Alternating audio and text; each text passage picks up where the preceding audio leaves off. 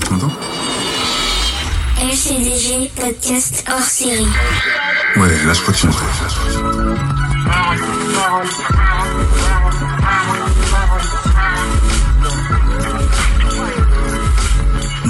Un hors série qui s'appelle justement Ma parole, un nouveau concept. On va recevoir des gens qui nous donneront leur parole sur des sujets super forts et super sensibles. Je serai juste en immersion avec mes invités et on discutera tranquillement sur le monde qui nous entoure et la trace qu'on veut laisser, qu'on souhaite laisser. Chaque passage plutôt est important. Ma parole.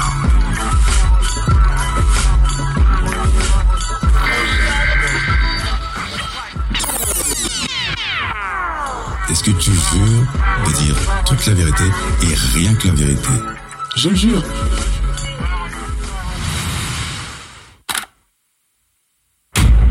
C'est parti. Kawash, ya. J'arrive flow, mec.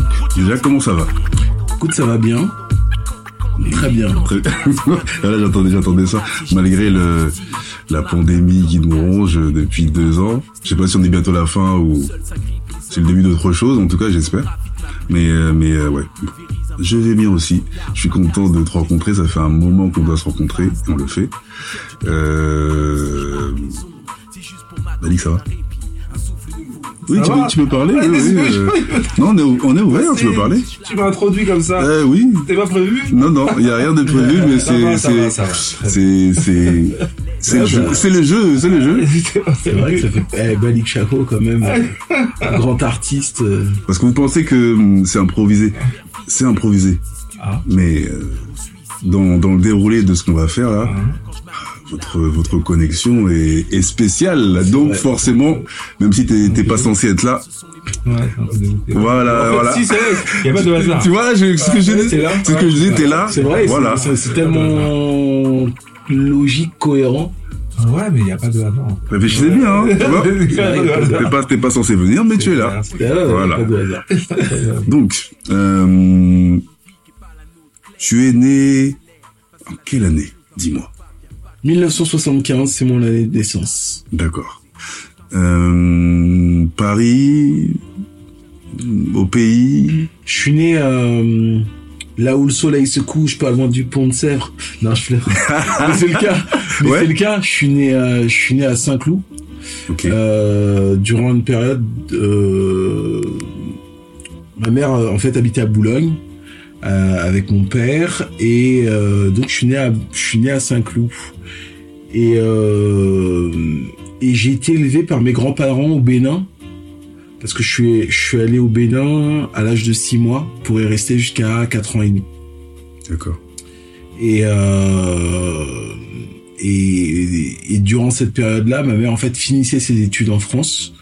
Et, et justement, dans l'année de ma naissance, c'était aussi l'année de séparation de mes parents. D'accord. Euh, donc, pour résumer, euh, Saint-Cloud. Ouida, grands-parents, Mm.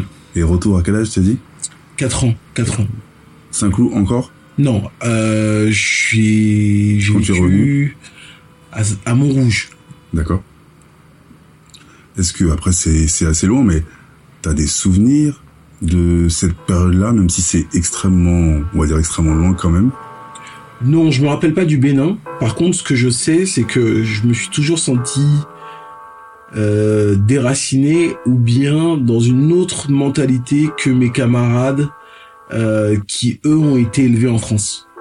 J'ai toujours eu le sentiment d'avoir un autre regard sur le monde. Et euh, forcément, ça doit être lié à mes premières années où j'ai été élevé par mes grands-parents, mes tantes. Ma mère avait une sœur jumelle D'accord. et, euh, et pour moi, la sœur jumelle de ma mère, c'était ma mère parce qu'elle avait la même tête. C'est ce que j'allais Et-.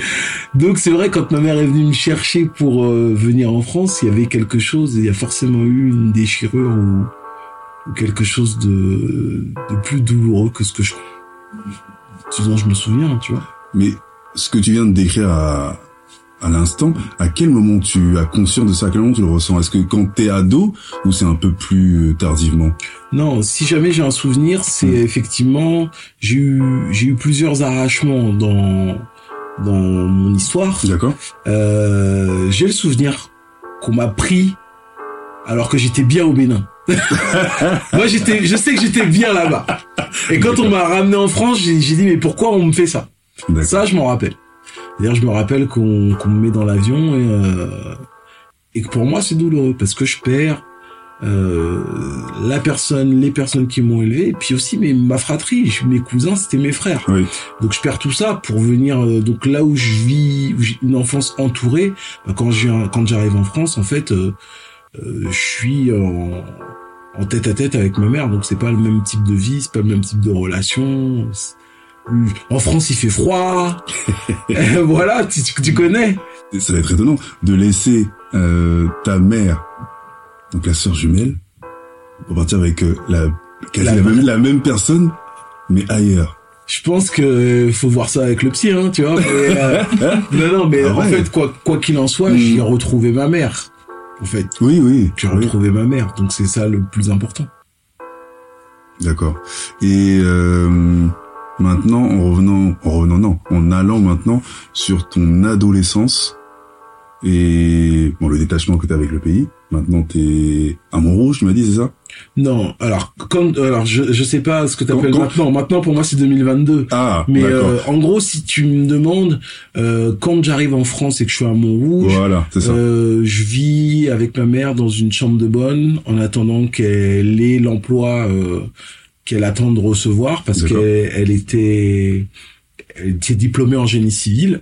Et, euh, et en attendant de trouver ce, ce boulot-là, bah, elle vivait euh, de job d'étudiant, tu vois. Oui. Donc une fois qu'elle a trouvé son poste euh, à Boulogne-Billancourt, elle est arrivée en tant que technicienne, euh, responsable technique Mhm. de plusieurs équipements. euh, donc euh, en gros, c'est un peu euh, chef électricien, euh, tu vois. Et ça, je crois que c'est c'est une des premières femmes. Je, crois, je, je me demande, si c'est peut-être pas la première femme noire africaine euh, à avoir été ingénieure euh, euh, dans une euh, comment on appelle ça dans une collectivité territoriale, tu vois. D'accord. Et c'est quelle année ça? Ça, euh, ça doit être 80, 80, Ah ouais. euh, 79, 80, tu vois. Et dans une commune vraiment de droite, tu vois ce que je veux Oui. dire? Donc c'était, c'était très compliqué. Et euh, donc euh, de Montrouge, ensuite on est allé vivre à, à, à Bobigny avec une autre famille. Mhm. Euh, je fais un salut à la famille Capochichi euh, qui nous a accueillis et, euh, et là euh, voilà on a vécu à deux familles dans un appartement jusqu'à ce qu'eux ils trouvent un appartement et qui nous finalement permettent de de de vivre dans cet endroit là à deux dans un dans un dans un trois pièces tu vois Mhm. et euh, on y, on était cinq ou six tu vois Ouais. et, euh, et voilà, donc j'ai fait ma, ma mon école primaire à Bobigny, et puis euh, mon entrée au collège à Bobigny, et euh, à la fin du premier trimestre, euh, euh, j'étais heureux de rentrer chez moi euh, au moment où je découvre que euh, ma mère, mon oncle ont déjà impacté la maison et me disent qu'on on va vivre à Boulogne. donc, je suis passé après donc du 9-3 au 9-2, donc Ouais. du pont de Pierre au pont de Sèvres, et, euh, et donc en, en, vive- en, en allant au pont de Sèvres, je trouve que la vie fait bien les choses. J'ai été accueilli le lendemain par euh, par deux enfants euh, qui étaient en fait les enfants de d'amis de ma mère Oui. qui habitaient au quatrième étage de mon bâtiment et qui étaient Zoxy. Oui. À l'époque, moi, mon, mon, mon frangin, je l'appelais Kiki. Ok. Et Zoxy et euh, comment on dit? Et euh, son cousin Ego Size Guégué. Et euh, et voilà. C'est par eux que pour le coup j'ai pu recréer une autre famille mais plus une famille de son. D'accord. et euh, qui a été un peu les débuts de mon entrée dans le rap. Donc euh, voilà, on était des, des passionnés de hip-hop, notamment de l'émission HIP HOP. Mhm. C'est avec cette culture-là Mhm. qu'on s'est rencontrés et en même temps avec la culture du pays. Voilà. Et quand est-ce que tu, la, tu te rappelles de la date ou l'année à laquelle tu es en Euh, bah, j'avais 12 ans et demi, parce Mhm. j'étais en sixième. Mhm. Euh, ça, c'est 12 ans ou 11 ans, je sais même pas. Ouais, je crois que c'est ouais, c'est 11 ou 12 ans en tout cas. Jamais- j'avais- pas, j'avais pas redoublé. Donc, a priori, voilà, donc, euh, Début de technique Raiden demandait à elle combat Depuis à la hauteur une fois que je monte sur scène Comme un sauteur de HES qui refuse la compétition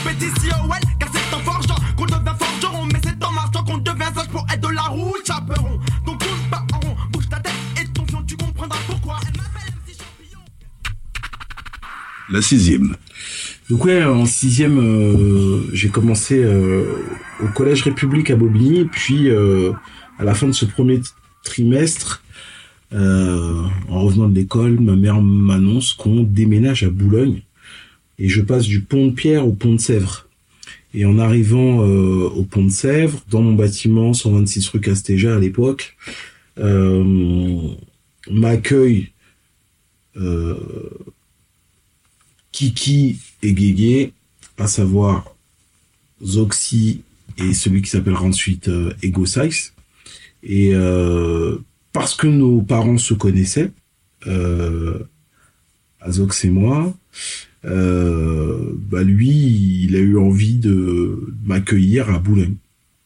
Et, et moi, j'ai découvert un autre monde, un monde où les bâtiments étaient plus hauts que ceux que je connaissais, et, euh, et où les enfants, euh, dans le collège où j'allais, euh, allaient à- dans un endroit qui, qui me faisait rêver, en tout cas qui, qui était étonnant, que c'est pareil, que ça s'appelait Avoriaz. Et je n'ai pas su ce que c'était euh, a deux trois ans après Ouais. parce que parce que j'avais pas j'étais vraiment décalé j'avais pas la chance euh, de connaître ce qu'on appelle les, les, les vacances d'hiver. Ah ouais. ouais. et, euh, et voilà donc en fait j'ai changé de réalité La réalité j'ai quitté la réalité du 9-3 pour Ouais. connaître la réalité du 9-2 euh, Deux choses complètement différentes. bah là où j'étais un excellent élève euh, dans le 9-3 bah j'étais un élève moyen dans le 9-2 ouais. Ah, d'accord. Donc j'ai vu, j'ai vu qu'effectivement on n'a pas les mêmes systèmes éducatifs, Mhm. que euh, il n'y a pas les mêmes moyens, que Mhm. les voilà que j'avais pas, euh, je venais pas de la même classe sociale que mes mes camarades de classe, non. Est-ce que ça a eu un un impact, en tout cas avec le, le recul maintenant, est-ce que ça a eu un impact dans ton évolution en fait, le voir ce petit décalage là. Bah ça a continué à faire que j'ai cultivé ma singularité. Ça veut dire que quand je t'ai dit déjà quand quand je suis arrivé du Bénin en France, je pense que bah en fait t'es un t'es un Béninois en France. Mhm. même si t'es petit, en fait, parce que ta culture, ton essence, et tes racines, elles sont, elles sont pas là. Mhm. Et après, même si tu t'acclimates et tu t'adaptes, en plus, quand tu changes encore d'environnement, bah, tu dois t'adapter en permanence. Et je crois que cette fac, cette, l'adaptation, c'est devenu une de mes qualités. Mhm. Parce que euh, la vie m'a obligé à, à pouvoir euh, faire face aux différentes situations et faire preuve d'adap- d'adaptation en permanence. Et de voir en fait d'un côté où euh, t'as peut-être au Bénin il y a que des gens qui te ressemblent et arriver où il y a une diversité au niveau de la, j'allais pas dire la santé mentale, mais comment tu comment tu Bah, dans Comment mon tu le collège, Ouais. j'étais, on était, euh, allez, je crois qu'on était cinq noirs. Tu vois? Dans le 9-3, Dans le 9-2. dans le 9-2, Tu vois, là où justement, moi, dans le 9-3, mes camarades de classe, ils étaient euh, noirs, blancs, arabes. oui. Tu vois? Et euh, donc, on était cinq noirs dans un collège de 500 élèves. Ah oui. Et, et parmi les cinq, il y avait Danny Dan et moi. Tu vois ce que je veux dire Ouais. ah donc la rencontre avec Zox et Seist, c'est pas au même moment qu'avec euh, celle de Dan. Non, mais par contre, c'est pas parce qu'on était dans le même collège qu'on se connaissait. Ouais. Tu vois? C'est-à-dire que ce qui était marrant, c'est que Dan était dans le même collège que moi. Ouais. Vu qu'il était noir, je savais qui il était. et- et- et- Il savait et- qui- qui- Voilà, il, a, ok. il a su qui j'étais. Oui. Mais en fait, on avait un pote commun qui était dans le même bâtiment, Oui. qui était Zox. Mais voilà, tu vois. Rien de rien de plus quoi en fait. Ah, en- et ouais, et, et c'est par contre, l'année où je suis arrivé à Boulogne, je suis allé en colo. Et là, j'ai retrouvé Danny Dan. Qui lui, en fait, en plus, est plus âgé que moi. Il doit avoir un an de plus que moi, donc il était dans une, dans une classe supérieure. D'accord. Et c'est, et c'était drôle. Tu vois? Ok. Et à quel moment donc, tu m'as dit il y avait le HIP, le HOP, etc. Ouais. Mais euh, venait du voilà, voilà. HIP choper qui nous a marqué.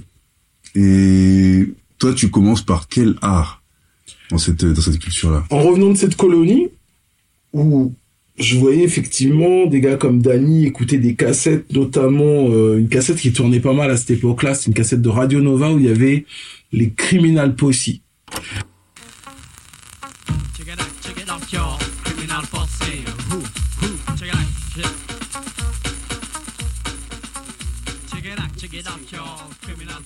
Et il y avait des gars euh, qui beatbox, qui faisaient du beatbox sur cette cassette-là. Mhm. Et moi, j'aimais beaucoup le beatbox. J'aimais Fat Joe, j'aimais Doogie Fresh. Euh, mais je savais pas vraiment leur nom. Je dis, j'ai dit Fat Joe, je vais dire les Fat Boys. Pardon. bosse, d'accord. C'était les Fat Boys. Et, euh, et donc, quand je reviens de cette colo, je vais voir Zox. Je fais, hey Kiki, tu sais ce que c'est le beatbox? Et il me fait, non. Et donc il me fait, bah vas-y, montre-moi. Donc je fais une démonstration de beatbox qui n'était pas excellente. Mhm. Puis lui, après, beatbox. Il fait ça très bien. Ah, Et après, il... Je lui dis, tu sais ce que c'est le rap? Il me dit non. donc à chaque Après- fois. et après, il me dit, bah, viens chez moi. Et donc, il me fait écouter des scuds, des instrus, des phases B. Et moi, je savais pas ce que c'était. Il me dit, bah, vas-y, rap. Et donc, par défi, comme j'avais déjà vu les gars rapper, je savais qu'il fallait improviser des mots, des trucs, machin. Donc, je me tente. Et donc, je me... Je rate. D'accord. Mais lui, il savait ce que c'était. Et donc, il improvise et il réussit. Et il est bon. donc, bah, je rentre chez moi. Et qu'est-ce que je fais? Tu t'y mets. Eh ben, je m'y mets. Quelle année ça? C'est 87, donc 87. là, j'ai 12 ans. Si c'est peut-être 86, en fait. Hmm, Tu vois, moi, je suis pas bon pour la, pour les dates. Je suis, Ouais, ouais. pas un nostalgique, donc c'est compliqué. mais, euh, mais voilà, à ce moment-là, voilà, j'ai 12 ans ou j'ai 11 ans, Zoxil en a 12, euh, ou le contraire, j'ai Mhm. 12 ans, il en a 13. Mais est-ce que est-ce que c'est euh, à cause de lui que tu t'y mets? Est-ce que sans lui, tu t'y serais mis?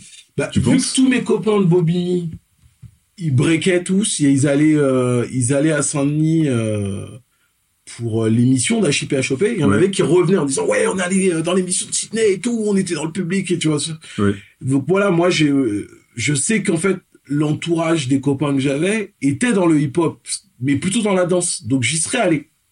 Quoi qu'il arrive. Quoi qu'il arrive, j'aurais, ra- j'aurais, j'aurais, j'aurais été dedans. La question c'est est-ce que j'aurais été danseur? Est-ce que j'aurais été euh, rappeur? Ça je sais pas, mais ce que je sais c'est que tu réécris pas l'histoire. Et il se trouve que si euh, je fais du rap aujourd'hui, c'est parce qu'il y a eu cette rencontre avec Zox. Il y a eu cette rencontre aussi euh, dans cette colonie-là avec tous ces gamins qui écoutaient Radio Nova. D'accord. Et c'est Zox qui me dit, mais attends, si tu veux, si t'aimes vraiment ça le rap, écoute, écoute Radio Nova le, le dimanche soir. Et donc, j'écoutais l'émission de Dina Style. Ouais. Et donc, comme beaucoup de gamins, j'ai dû avoir, moi, j'avais un poste rouge. Je cherchais les ondes, j'avais ma cassette qui était bien chargée.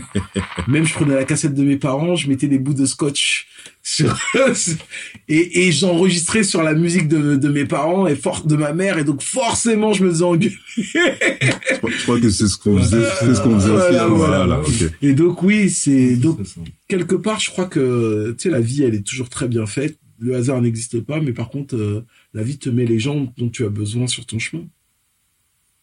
Ok. Maintenant, euh, dans ton évolution, collège, euh, lycée, Mm.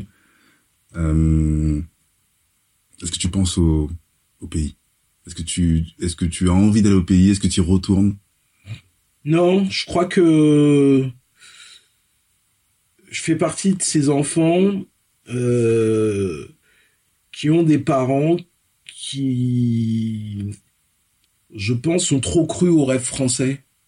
Et quelque part, euh, je pense que Euh, ma mère, de par son histoire avec mon père, Ouais. la violence de leur euh, relation, et puis euh, ce qu'elle a vécu en tant que femme africaine, à qui on interdisait de faire des, de pouvoir faire des études, ou bien en tant que femme africaine qui subissait, tu vois, la le patriarcat et en même temps en plus la mentalité coloniale. Ouais.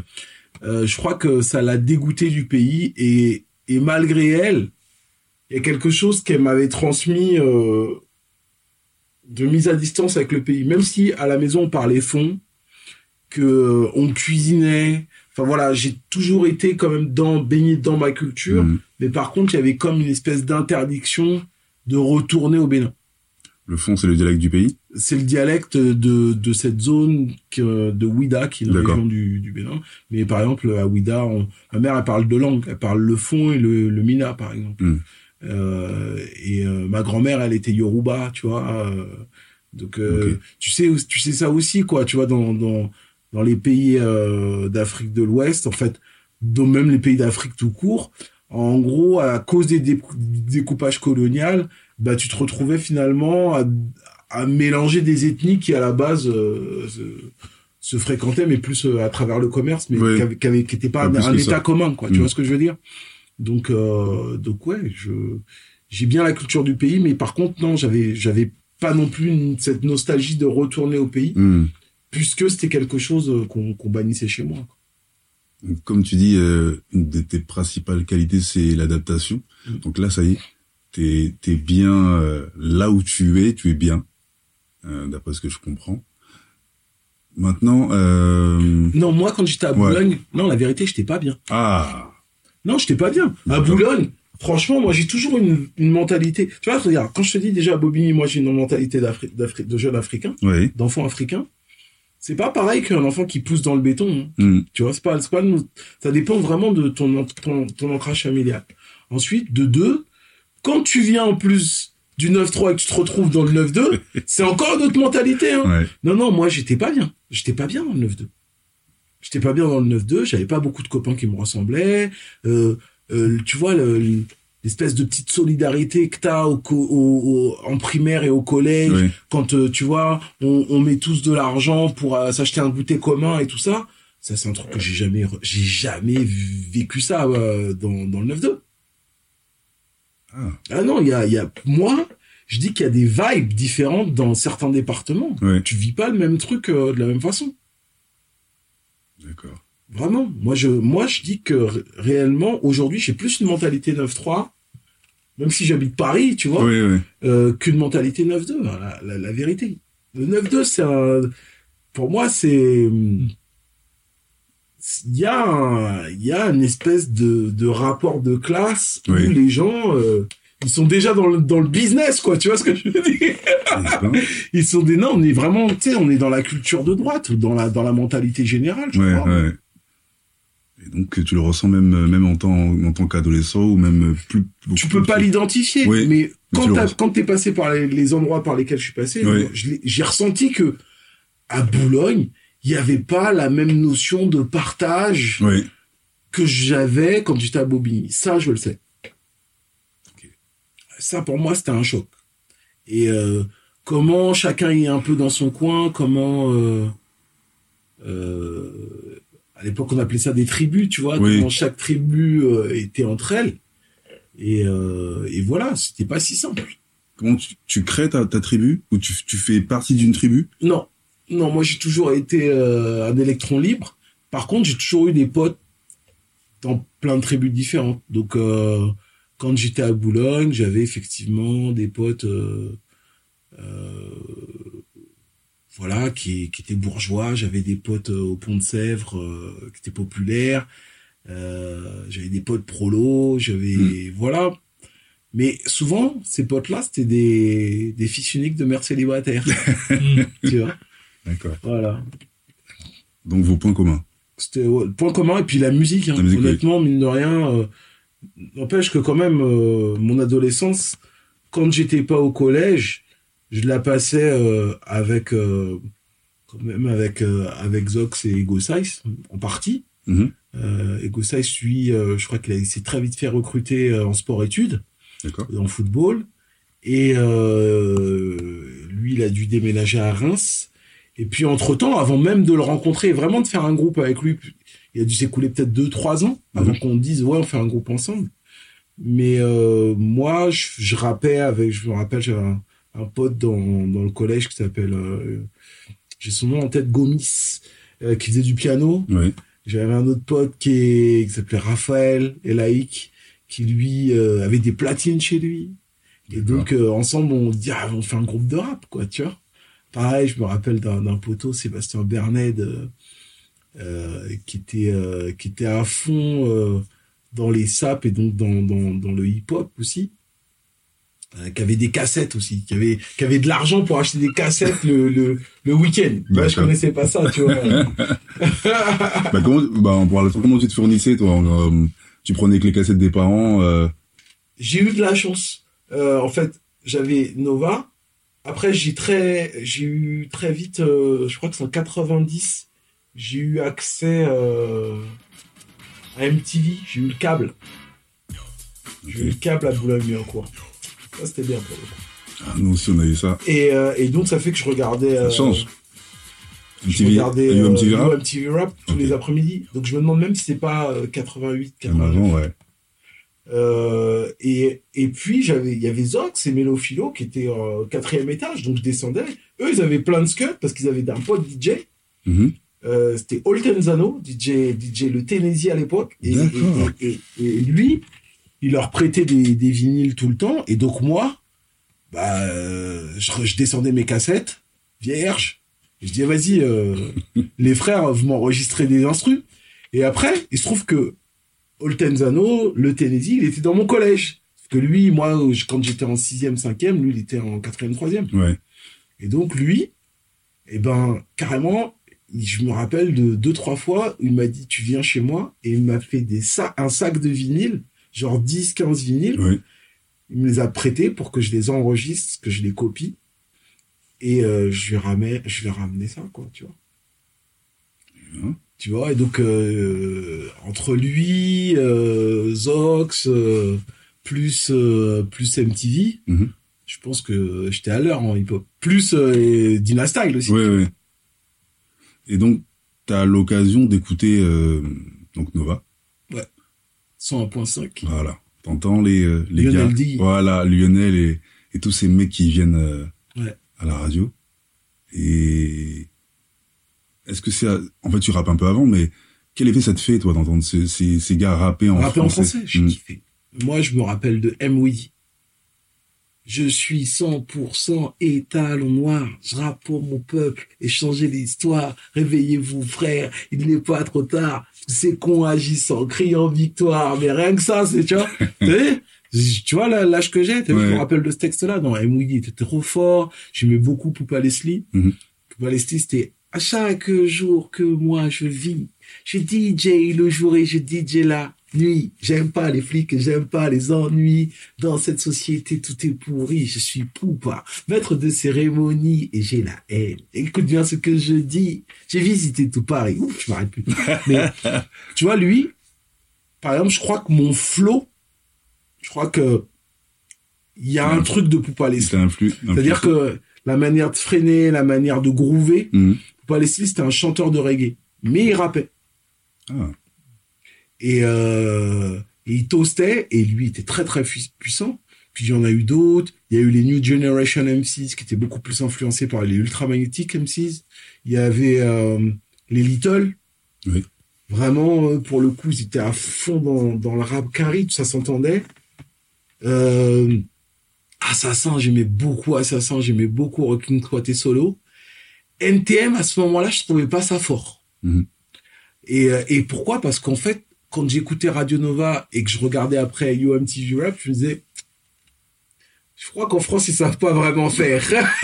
En fait, je comparais, tu vois, Mhm. donc je voyais le décalage qu'il y avait entre le rap américain et le rap français. Mhm. Mais sans ce rap français-là, de Radio Nova, et Lionel D aussi était fort en impro, tout ça, j'aurais pas, euh, j'aurais, en fait, tu sais, c'est des gens euh, qui m'ont fait comprendre que c'était possible.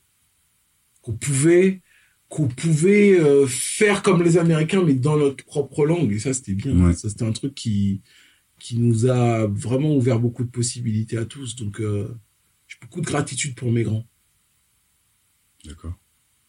À ce moment-là, est-ce que tu, tu entends le, les prémices du ministère ou le ministère Hammer? Ouais j'entends le prémisse du ministère et du ministère Hammer mais ça te, vu- par- ça te parle ou ça te parle Mais en pas? fait, euh, t'as vu, tu vois, quand le, à 17h30, t'écoutes euh, Das FX euh, ou t'écoutes euh, Soul of Mischief, Mm. bah, quand t'entends le ministère Hammer après, Mm.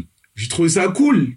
Mhm. Mais il y avait un truc en moi à l'époque qui me disait, tu vois, j'aimais grave l'énergie du groupe et comment, ah, tu vois, il y avait un côté un peu dur, mais je trouvais qu'il rappait pas bien.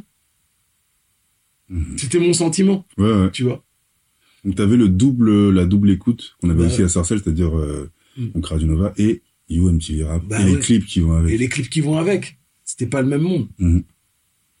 Donc tu t'es senti euh, en termes de feeling, en termes de flow, même si t'avais tes grands euh, qui t'ont qui ont influé peut-être sur ton sur ton flow, plus proche des ricains. Est-ce que tu as cherché à te rapprocher de ce style-là avec un groupe français ou comment ça s'est passé? Je crois que alors déjà moi je me rappelle que au départ quand j'ai commencé à rapper je galérais à me mettre dans le time Mhm. et donc le frère qui m'a qui me lâchait pas sur le time c'était Zox t'es dans les temps et ce qui est marrant c'est que moi en tant que professeur de rap et tout une des phrases que je vais dire le plus c'est dans le temps Ouais. Tu vois ce que je veux dire? Donc euh, ouais le tempo à fond à fond il y a le tempo et après le groove comme j'étais dans à un endroit où chacun en fait cultivait sa différence c'est-à-dire que moi quand j'ai écouté la première cassette des SPR des Soul Pop Rock avant de devenir les sages poètes de la rue bah je voyais bien que euh, Zox il rappait pas comme Melophilo qui rappait pas comme euh, Danny Dan tu vois? Ouais. Euh, autre personnage très influent des, des, des sages pots que j'ai beaucoup aimé et beaucoup écouté, c'était Obi-Wan qui beatboxait. J'étais fan de beatbox, donc Ouais. ouais, je- j'écoutais beaucoup Obi-Wan aussi. Et euh, forcément, euh, quand tu as toutes ces influences-là, et pareil, quand, quand tu regardes cette télévision, tu vois que euh, Public Enemy, ça ressemble pas à euh, Leader of the School, ou bien A Called Quest, ou bien KRS-One, ou bien Rakim, en fait, tu as compris qu'il faut que tu trouves ton propre euh, chemin. Et moi, quand j'étais, quand j'ai commencé à rapper, je voulais créer mille et un flow, tu vois ce que je veux dire? Ouais. je voulais être genre Mr. Flow, quoi, tu vois? C'était un peu ça, tu vois. Je... Et moi, je me rappelle aussi de quelques moments où on allait répéter dans, un, dans une salle qui s'appelle euh, le Badge, qui était Boulogne-Billancourt Animation Jeunesse, tu vois. Et euh, et euh, et euh, il y a une fois, il y a, y a Dany qui vient me voir, qui me fait ouais, Conto, euh... t'as regardé MTV aujourd'hui Je fais ouais ouais, mais il y a un groupe qui rappe comme toi et tout. euh, je crois que ça s'appelle Trends of Culture. Et euh, il faisait un truc qui s'appelait Off and On. Le, le morceau, c'est Mhm. Off and On Style. Et moi, je comme ça chaque fois. Et puis, je faisais plein d'arrêts comme Ouais. ça. Et donc, ça s'appelait ça le Off and On Style. Puis Dan, il me fait ça un jour. Il me fait, mais si, j'ai entendu des gars rapper comme toi. Et c'était marrant, c'est parce que c'était pas moi qui rappais comme eux. Ah, d'accord. Et en fait, et, et forcément, ce qui était drôle, c'était juste que, ah, comme on savait pas comment fallait faire et tout, des fois t'inventes des trucs, et puis ce qui est marrant, c'est que je voyais que j'avais déjà un goût pour ça, quoi, tu Mm. vois. À chaque fois, euh, et moi j'étais sensible à tout ce qui était euh, un peu euh, qui sortait de l'ordinaire en termes de phrasé, tu vois. Ouais. Euh, c'est pour ça que je suis, par exemple, peu de gens savent que moi je suis très influencé par les, les hiéroglyphics. Les hiéroglyphics, c'est Mhm. groupe, c'est un groupe qui a vu Del da Funky Homo Sapiens, euh, Ah où j'aimais beaucoup ce rappeur-là. Dans les hiéroglyphiques, il y avait aussi Très euh, afro-centré. Euh, ouais, ouais. Soul of Mischief faisait partie de, ce- de de cette clique-là. Beaucoup de références à l'Égypte, euh, si ma mémoire est bonne, ou euh, Il y en a eu d'autres qui étaient plus, qui étaient plus centrés, euh, sur, qui étaient plus afro-centrés, mais Mm. non, Soul of- euh, les hiéroglyphiques, c'est plutôt, euh, c'est en fait, c'est les rappeurs de, c'est les rappeurs californiens influencés par New York. ah, d'accord. C'est marrant, mais euh, voilà, tu vois, c'est ça, c'était ma cam. Et après, il y a eu plutôt Das Onyx. Ouais. Et en fait, par exemple, pour moi, j'ai mis beaucoup de temps à aimer Nas et Mob Deep. J'aimais pas Nas parce que je le trouvais plat. Et euh, en fait, il a fallu que, en fait, que je sois plus grand, que je sois plutôt au lycée, et que j'ai commencé à écouter euh, de la musique pour faire mes devoirs. Là, j'écoutais du jazz, euh, et j'ai écouté du rap tranquille. Et là, quand j'ai commencé à écouter euh, C'est quoi du rap C'est quoi du rap tranquille Illmatic, par exemple, c'était Ouais. c'était des choses où ça criait pas. Et moi, Ouais. j'aimais j'aimais quand ça criait. et j'aimais, c'est pour ça que j'aimais Onyx. Ouais. Et, euh, et, et voilà, parce que j'aimais quand, euh, tu vois, j'aimais, j'ai beaucoup, j'ai toujours aimé euh, Redman, j'ai toujours Ouais. aimé IPMD, etc. Mais voilà, Nas, j'ai mis du temps à apprécier. Et puis, c'est en faisant mes devoirs, un jour, je sais pas, j'ai j'ai compris quelque chose. Et, et ce qui est marrant, c'est pourtant, tu vois, j'adorais Rakim.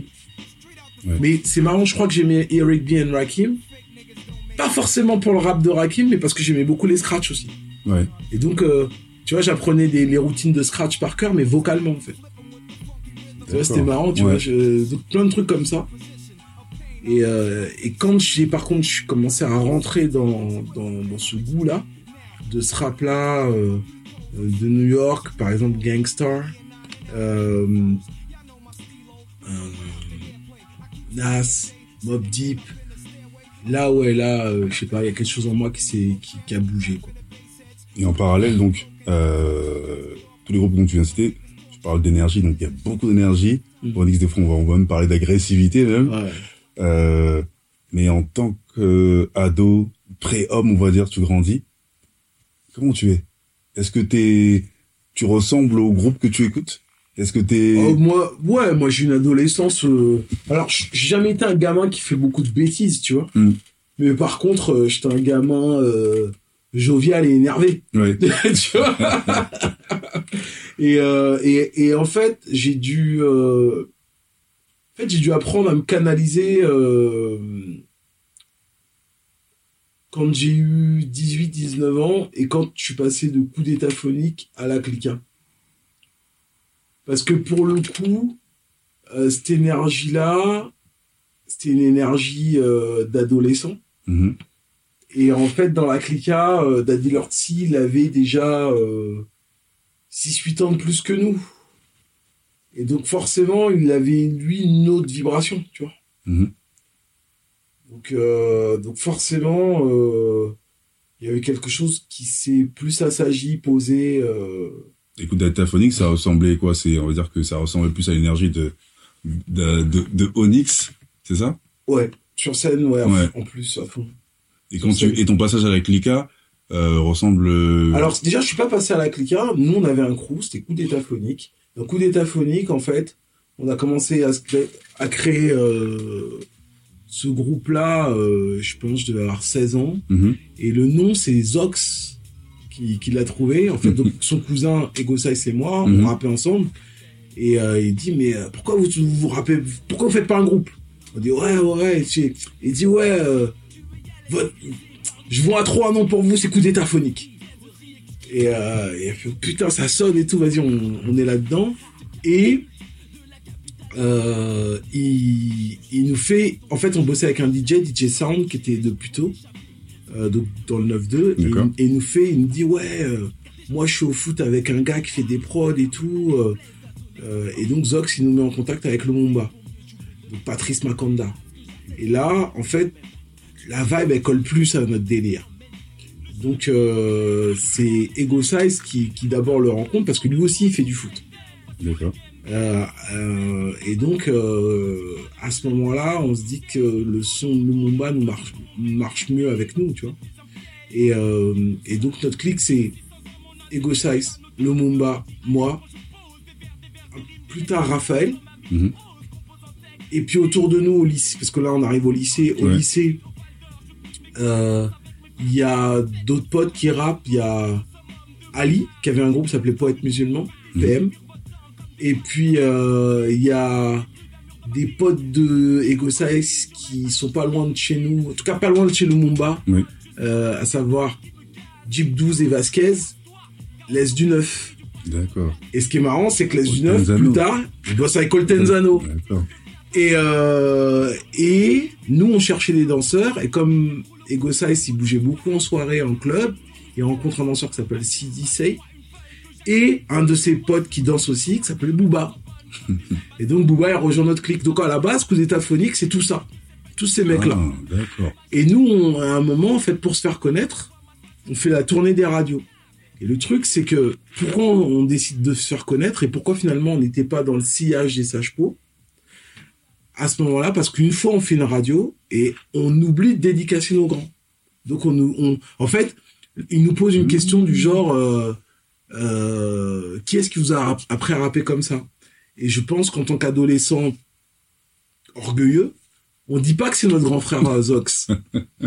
et lui, eh ben, le lendemain, il, il nous prend à part et il nous dit, écoutez les mecs, j'ai écouté l'émission de radio hier, c'est pas correct, donc, puisque vous pouvez, vous avez, vous faites, vous, vous faites les choses par vous-même, Mhm. eh ben, vous allez maintenant faire, faire par vous-même. Et, et lui, à ce moment-là, je trouve qu'il a la- l'attitude la plus sage qui soit. Quand t'es un grand pour tes petits, c'est que t'apprends à tes petits à être autonomes. Ouais. Et nous, c'est comme ça qu'on s'est mis à fréquenter d'autres rappeurs, Ah. à faire une clique, à faire d'autres tournées de radio. Mhm. Et en faisant d'autres tournées de radio, il y a une radio où coup d'état phonique, mais pas dans sa grande forme, juste Ego Size, Raphaël, moi. On rencontre Daddy Lortzi, qui lui est accompagné de Chimiste et euh, Brian, J. Erwin. Et autour du mic, derrière, sur cette émission de radio-là, ça blague pas. C'est-à-dire que quand on écoute, quand on écoute Daddy Size et moi, on se regarde, on fait, Eh, il écoute Funky Dubias, lui. Et- Ah, vous voyez les références bah oui, parce à- que nous, on à était élevés à l'école américaine. Mhm. Donc, on, on voyait, on voyait d'où tu venais. Si moi, je t'entends rapper, je, connais ton, ta généalogie, tu vois Mhm. ce que je veux dire.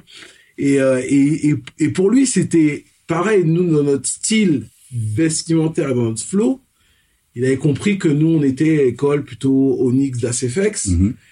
Et, euh, et donc, on, on se parle. Parce que ça veut dire qu'on n'a pas les références de rap français habituelles. D'accord. Tu vois, on est, moi, je suis pas un enfant euh, des, pour le coup de, de ministère Hammer. Oui.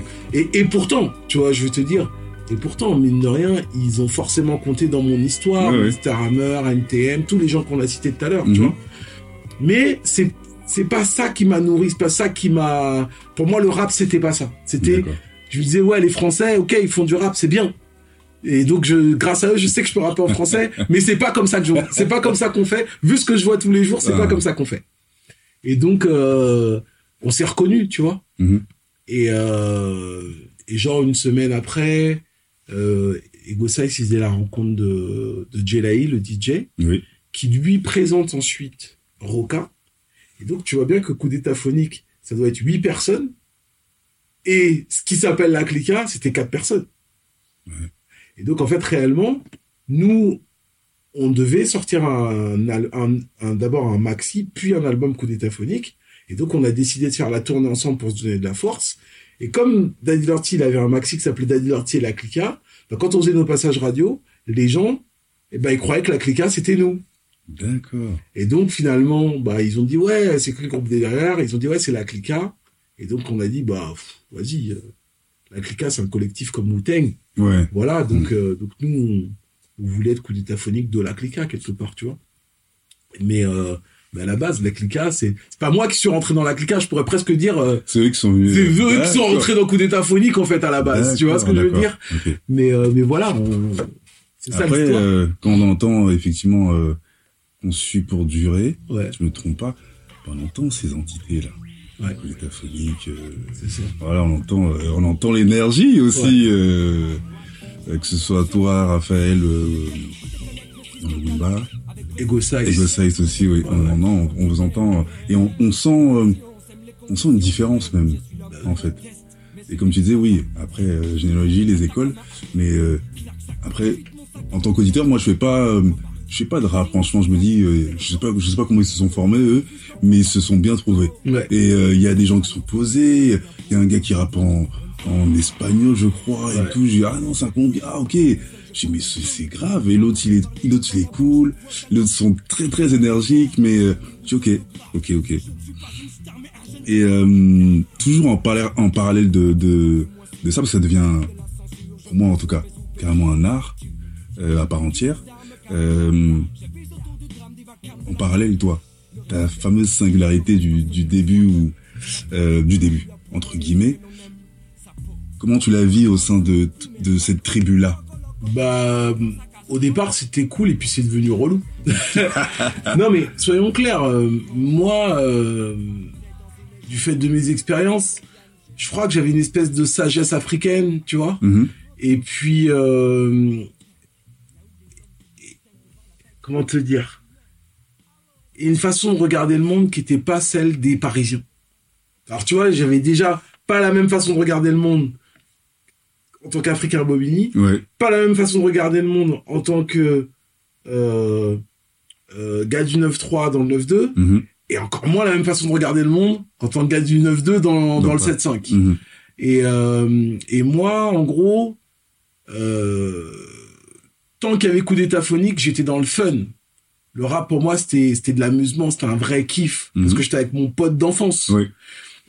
Et euh, quand euh, Ego Size part de la clica, c'est sur un coup de tête parce que on a un problème logistique, on doit aller au festival de Montreux et on peut pas emmener tout, le monde. Parce et lui, il avait monté une autre clique en parallèle, à savoir euh, Cercle Vicieux. Et donc, il y a un moment, il y a un, il y a un problème euh, dans ce problème logistique.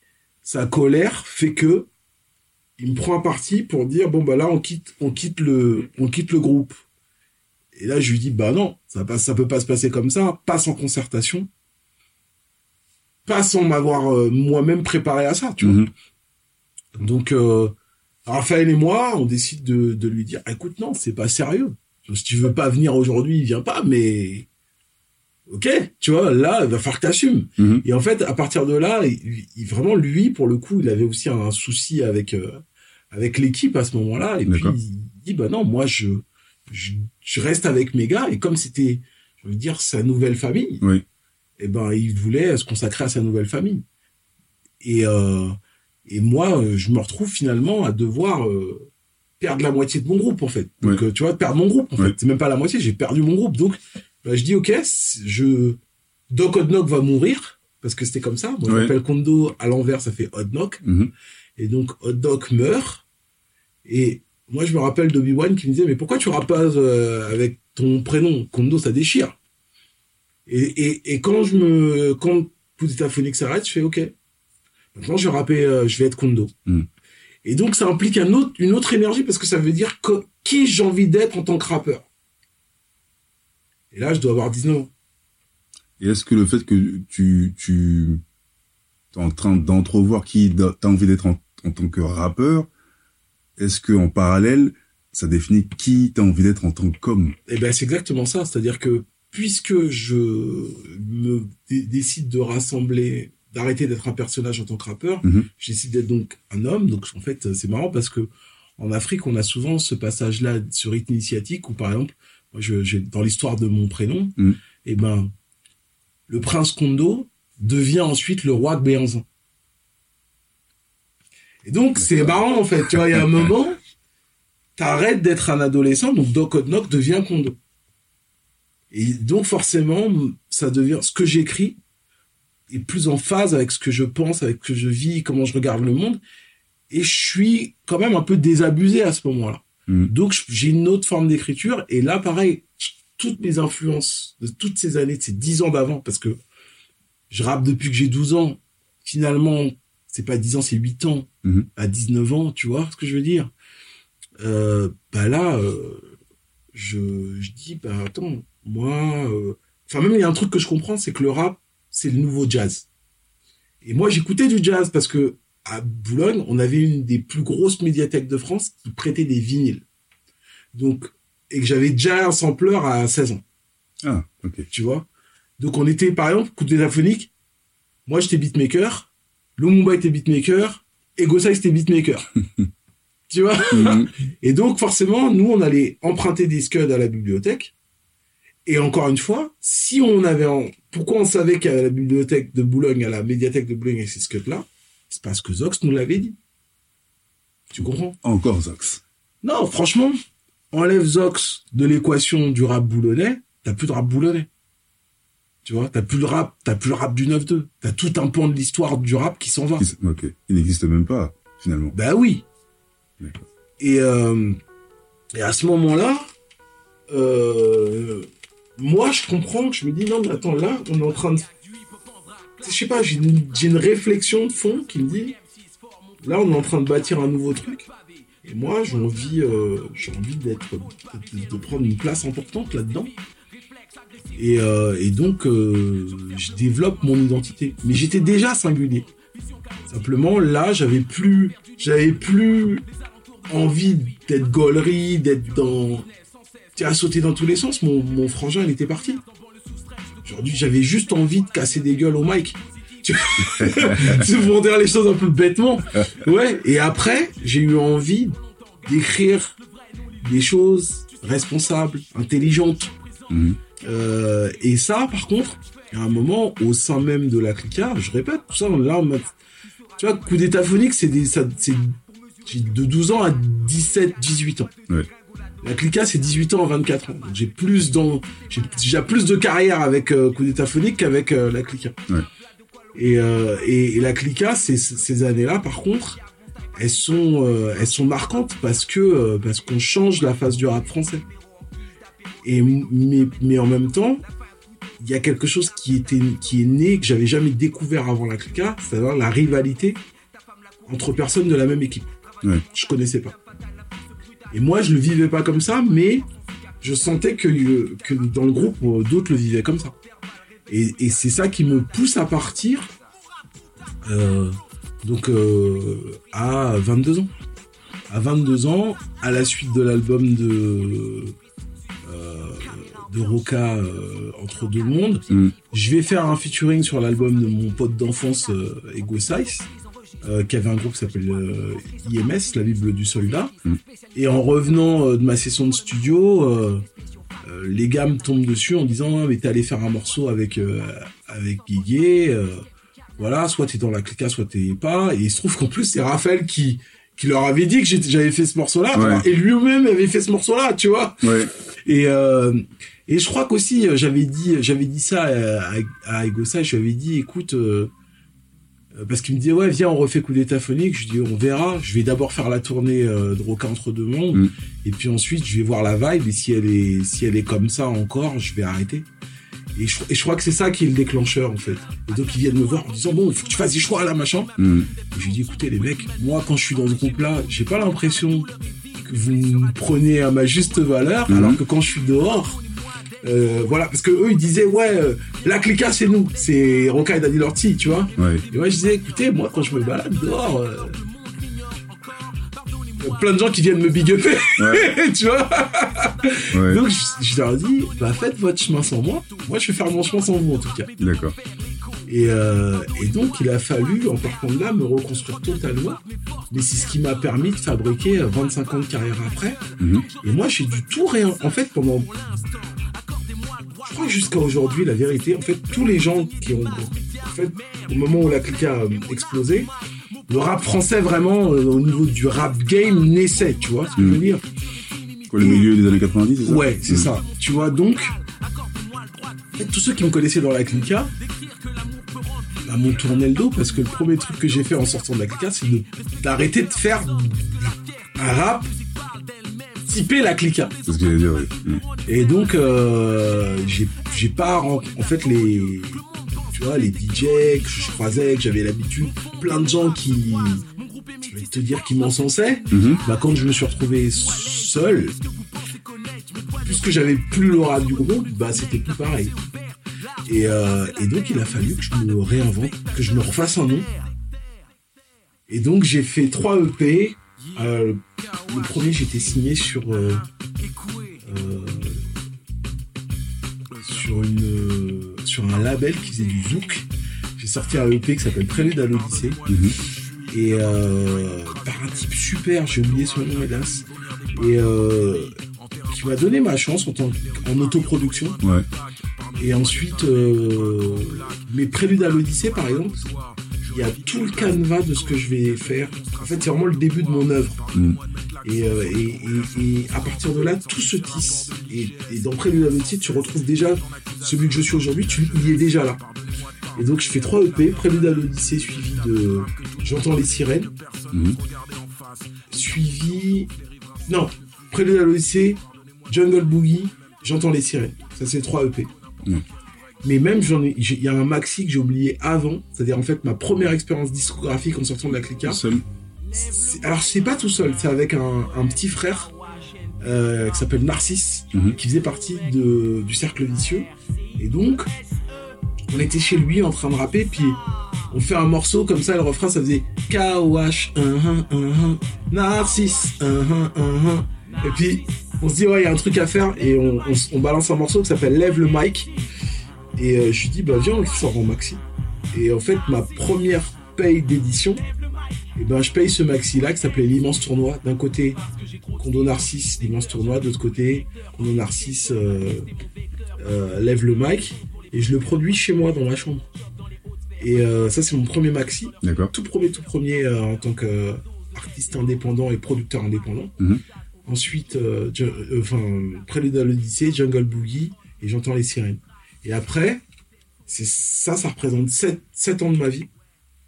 Et ensuite, on arrive, euh, donc je passe de 94, tous ces maxis s'enchaînent, Mhm. jusqu'en 2003 où je sors mon premier album. Tout est écrit. Et tout est écrit, moi je pose un pavé dans la mare du rap français, parce que tout le monde est à ce moment-là, est plutôt euh, mob deep, euh, très ghetto, tout le monde est dans la, dans la continuité de lunatique, ou bien se dirige en fait dans, dans les sonorités, ce qu'on appelle les sonorités jiggy. Mhm. C'était ce que proposait euh, Puff Daddy, tout ça. Ok. Et moi, je, je dis, ben, mon rap, ça vient de, euh, comment on appelle ça, de, de la Ouma, du collectif euh, euh, de Ah, Called Called Quest, quoi, et de la Native Tongue. Mhm.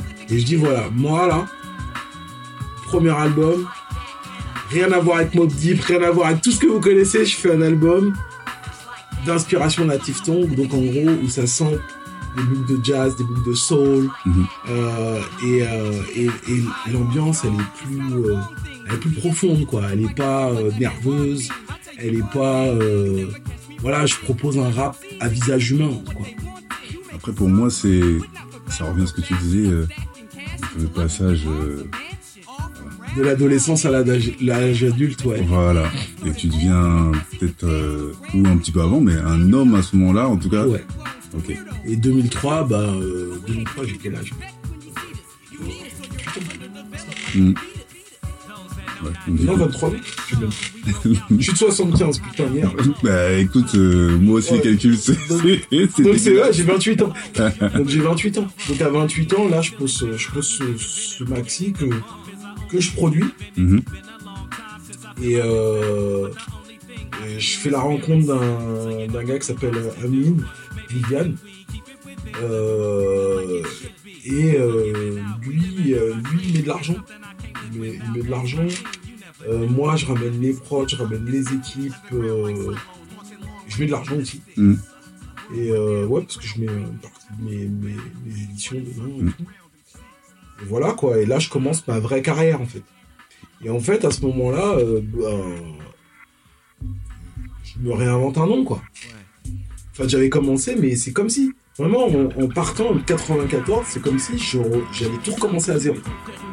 Après, je me dis, par rapport à ce que tu dis, euh, jazz, qui jalonne ta vie, tout ça, est-ce que après, euh, tu dis tu te réinventes, mais est-ce que, euh, est-ce que vraiment tu te réinventes parce que les disques de vinyle que tu écoutes, est-ce que c'est des choses peut-être que t'as, après c'est une analyse que je fais maintenant, que t'as en magazine, que tu digères peut-être en, en- Alors, À oui, cette non, mais quand époque-là je, où- me réinvente, par exemple, c'est en flow que je me réinvente. ah oui, En oui, technique vocale, je me réinvente. ouais, Par exemple, entre temps, moi je sais que euh, tu vois, déjà en 94, je prends des cours de chant, j'ai des cours de théâtre. euh, par exemple, ma gestion de ma voix, tu vois. Avant, je rappais vachement là, tu vois ce que je veux dire. Mm. Tu vois, yo, j'ai l'art de maîtriser la technique microphonique, tu vois, je suis plutôt là. Puis après, c'est euh, j'ai l'art de maîtriser la technique microphonique, monte la garde, tu vois, j'ai un truc plus, Mhm. plus ancré en fait. Et ça, cet ancrage-là, euh, il vient avec beaucoup de travail. Et en fait, même ma proposition rythmique, tu vois, tout ce que je fais vocalement, à ce moment-là, en fait, le rap français comprend pas. Enfin, c'est-à-dire que aujourd'hui, pour le pour les gens, le flow c'est devenu une évidence. Mais au départ, quand j'arrive avec mes techniques moi de rap, les DA trouvent que je rappe pas bien. Ils trouvent que, en fait, ils trouvent que j'ai pas de flow parce que je gueule pas, en fait. Ah. Parce que j'ai, parce que mon énergie, elle est, elle est pas dans une surinterprétation, elle est super rythmique.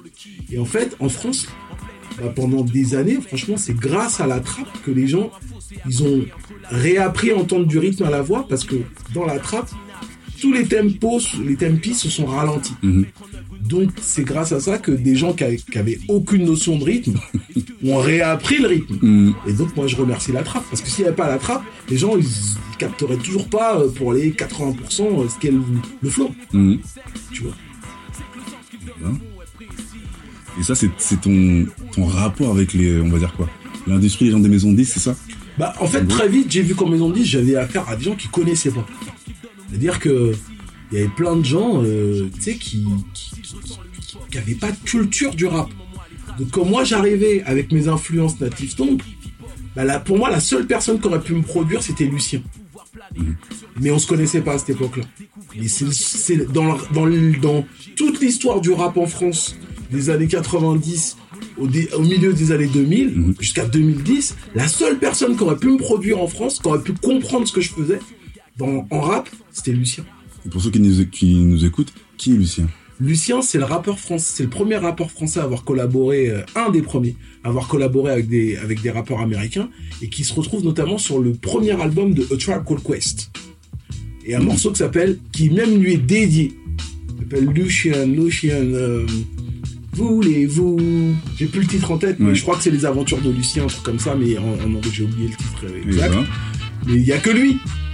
Parce que lui, il aurait entendu pareil, euh, il, aurait, il aurait compris d'où je viens. Parce que Mhm. lui, il l'a fait, le chemin. Et pareil, Lucien, on le retrouve aussi sur l'album de Jazz Mataz, euh, de, avec, qui avait fait Gourou, sur, euh, qui s'appelle Lifesaver, le morceau. Mhm. Garçon fâché, grandissant dans la piste, euh, dans la violence et la piste, le mot piste, c'est tous ceux qui périssent chaque jour, aux alentours, au milieu de ces tours. Non, franchement, le gars est super flow. Et, et Lucien, aujourd'hui, c'est un producteur. euh, il, a, il a fait une grosse partie. euh, il a beaucoup collaboré sur les sur les Lascars. Oui. Il a beaucoup travaillé avec Luc Besson aussi. Mhm. Donc c'est euh, c'est le seul gars pour moi euh, qui aurait pu euh, Travailler avec vraiment toi. Mhm. travailler avec moi et puis travailler correctement en fait mon, enfin voilà la personnalité artistique que j'étais. Et comme il y avait personne d'autre qui pouvait le faire, bah, je l'ai fait moi-même. Il a fallu que je me produise, il a fallu que j'apprenne euh, à mixer, il a fallu, tu vois, grâce à ça, en fait, je suis devenu ingénieur du son, je suis devenu producteur, je suis, j'ai vraiment appris à fabriquer des albums. C'est pour ça que mes disques, ils ont cette cohérence-là, parce que cette cohérence-là s'inscrit dans une histoire. Mhm. Et cette histoire-là, je l'ai jamais confiée à quelqu'un d'autre que moi. Et aujourd'hui, j'en suis à mon cinquième album, qui s'appelle Plus que la Tour Eiffel.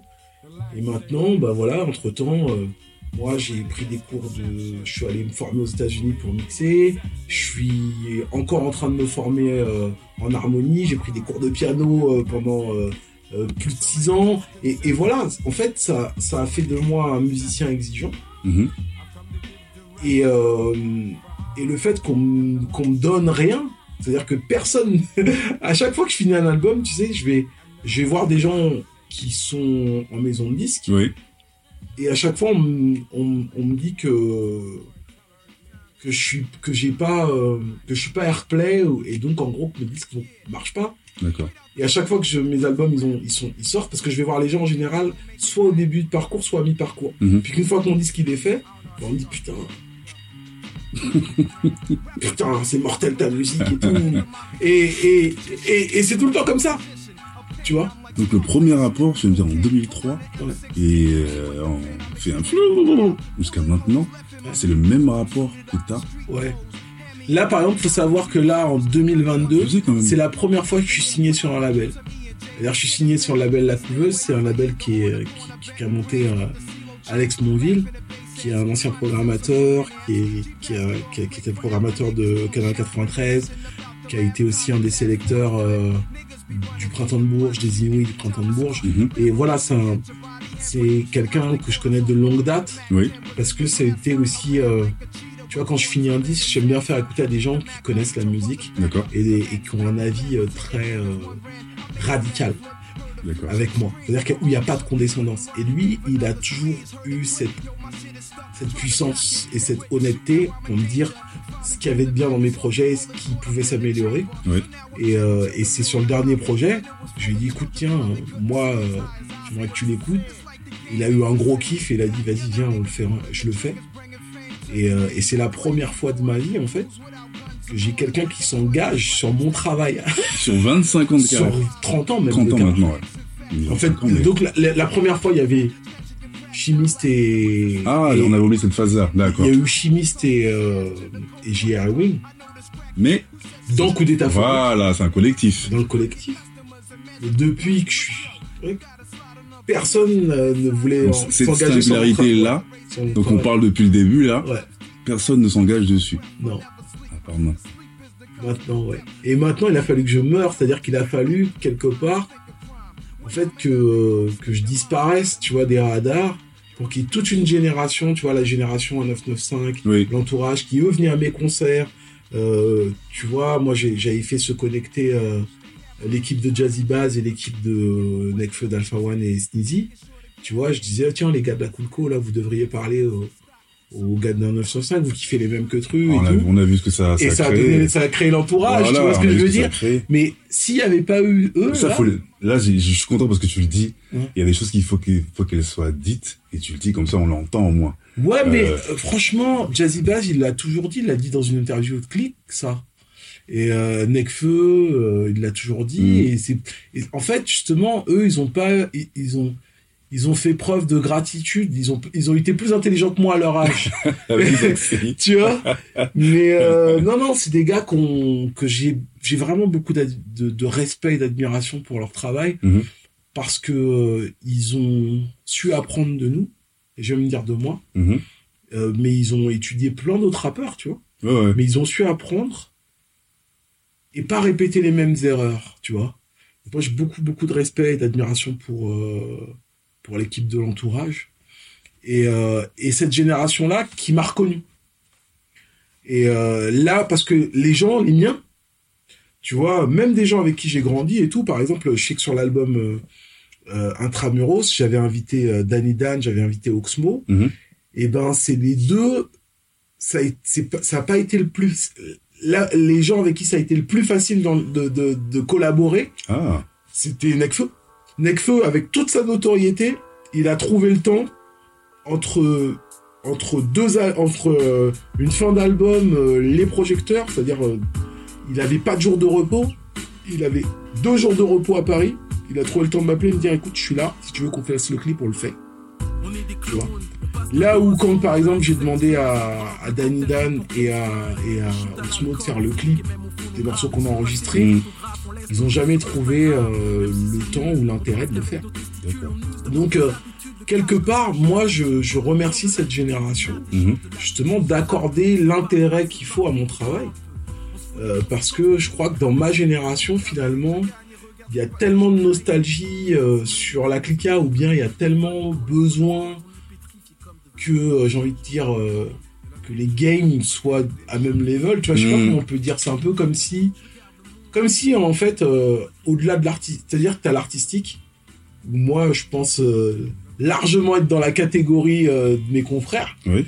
Mais ou comme en termes de notoriété, parce que t'as pas les mêmes moyens, finalement, on t'accorde pas l'intérêt que tu mérites. Ouais. Tu vois, souvent, moi, j'ai l'impression, et ça se voit beaucoup dans le rap d'aujourd'hui, quoique, mais euh, où- sentiment que j'ai, c'est que, euh, en fait, euh, si t'arrives pas en, en Porsche Cayenne, on te regarde pas. Et donc, en fait, je vois vraiment la mentalité 9-2. Tu vois Ah, tu vois cette on mentalité-là On en revient, on, d'accord. on en revient, tu vois, la mentalité où il y a que la réussite et les apparences qui provoquent ton intérêt. Mais moi, quand j'étais très connu, tu vois, par exemple, il y a des petits gars qui venaient me voir. Par exemple, il y a un gars qui avait 16 ans qui vient me voir, qui me dit, écoute, moi, euh, je kiffe ton travail et tout ça, j'aimerais bien que tu prennes le temps d'écouter mon rap. Mm. Ce mec-là, bah, c'est Vislo. Et Vislo, ça a fait ça Yann après, tu vois. Et moi, je regrette pas d'avoir donné mon temps à un gars comme Vislo. Ah. Quand je vois ce qu'il a fait, Oui, ce qu'il a fait de ça. Il en a parlé en plus dans. Voilà. Ouais, ouais. tu vois, quand j'ai, quand euh, Cam News, pareil, il m'appelle pour un feat, mon- son premier maxi, premier feat, Mhm. il m'appelle. euh, moi, je suis à Paris, lui, il habite à Nantes.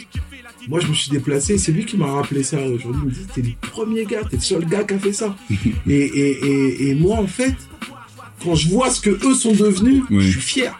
Parce que je sais, tu vois, l'étincelle que j'ai pu provoquer, Oui. et, et, et c'est ce gars-là que je voulais être. Mais tout ça, ce que tu dis, ça me ramène vers ton passage à euh, où tu apprends, tu apprends, tu emmagasines, tu révisionnes des albums, des EP, euh, tu trouves ton style, tu deviens un homme. Certains jeunes, comme tu viens de l'expliquer, euh, te font comprendre que tu es important pour eux. Maintenant, la transition entre ça et devenir prof, comment ça se passe? En fait, déjà, moi, je suis pas un prof. Je suis euh, aujourd'hui. En tout cas, c'est comme ça que j'ai, je l'ai vu dans, l'article que j'ai lu. C'est vrai. Et pour, pour moi, ça a été important pendant longtemps de dire que je suis le premier professeur de rap en France. Hmm. C'était important parce que je voulais dire que je viens d'un- d'un- d'une époque où on disait que le rap c'était pas de la musique. Moi, j'ai appris parce que j'avais, j'étais intimement convaincu que ce qu'on faisait c'était important et que ça allait changer le monde. Et donc, il fallait que je démontre que le rap c'était de la musique que c'était pas de l'expression, c'était pas l'expression des jeunes de banlieue. Mm. Non. Donc, parce que moi, je travaillais depuis que j'ai 12 ans, je sais ce que c'est un flow, je, sais ce que c'est une écriture rythmique, je sais ce que c'est euh, de la mélodie, et je bossais là-dessus. Donc, je supportais pas qu'on dénigre mon travail. Et je me suis dit, si moi, je fais pas le job, personne va le faire. Et pareil, quand j'ai rencontré tous ces gens en maison de disques qui étaient des tocards, tu vois, Mhm.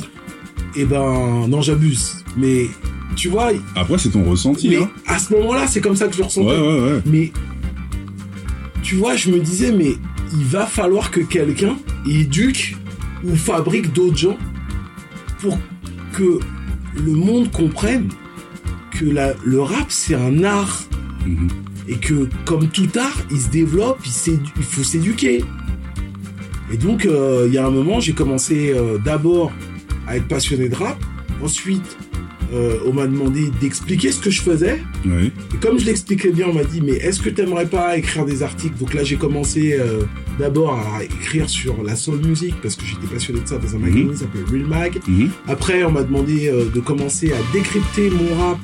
Donc j'ai expliqué, donc j'ai bossé avec des gens comme Hugues Bazin, euh, vraiment des gens qui étaient en réflexion profonde sur le rap. Après, j'ai avec beaucoup de cher- des chercheurs, Mhm. des auteurs qui écrivaient sur cette culture-là. Puis on m'a dit, mais euh, euh, tu veux pas essayer de, de- de formaliser tout ça? Et j'ai dit pourquoi pas? Et je me rappelle que c'était Didier de Cabal qui m'a dit, j'aimerais qu'on crée une, une université d'été, c'est l'université hip-hop. Et donc, il dit, Kondo, il y a que toi qui peux parler du rap, tel que je connais le truc. Et, euh, et là, dans cet endroit-là, j'ai rencontré un autre collègue Et c'est où? Alors, cette université, euh, c'était c'était Shell. Et donc, pendant euh, trois semaines, eh ben, on parlait des différentes cultures, euh, donc euh, rap, dance, beatbox, DJing. Par rapport à aujourd'hui, c'était il y a combien d'années? Ça continue encore? Ça, c'est non, c'est 2000. C'est dans les 2000. D'accord. Non, on a, fait, on a dû faire une saison, deux saisons. On a fait deux saisons. D'accord. Et là, j'ai rencontré euh, Arnaud Vernet, avec qui je travaille toujours. Oui. et qui lui travaillait dans une structure qui s'appelle l'ARIAM Île-de-France, euh, qui est en gros euh, l'association régionale du développement de la pratique amateur. Et, et donc lui m'a fait rencontrer en fait des spécialistes de la pédagogie. Donc quand tu rencontres des spécialistes de la pédagogie, ils disent bah, alors comment tu comptes transmettre ton art? Mhm. et donc, il va falloir que tu réfléchisses. Par exemple, première notion, euh, est-ce que tu peux m'expliquer des notions? Est-ce que tu fais la différence entre rythme et pulsation? Est-ce que donc tu rencontres avec des spécialistes de la musique? Ouais. Et bah, donc, eux m'ont éduqué pour que je puisse transformer en langage musical ce que moi je faisais, mais j'avais pas le vocabulaire pour ça. Ouais. Donc, comme j'ai commencé à avoir du vocabulaire, j'ai commencé à faire. Après, en plus de ça, je faisais des conférences sur l'histoire du rap pour montrer les différentes écoles, les différentes familles de rap aux États-Unis et donc comment ça avait euh, migré en France. Et grâce à tout ce vocabulaire, j'ai commencé à me dire bon, il va falloir que je me forme. Donc moi, je suis retourné après euh, euh, à l'école, à l'école Atlas, où on me demandait en fait de créer un cours de, de, de rap. Ça, c'était dix ans plus tard. Oui. Entre temps, entre temps, je faisais de, ce qu'on appelle des des ateliers masterclass aux quatre coins de la France. D'accord. Donc, si je repars de l'université hip-hop, là, faisais déjà des ateliers, des accompagnements de groupe.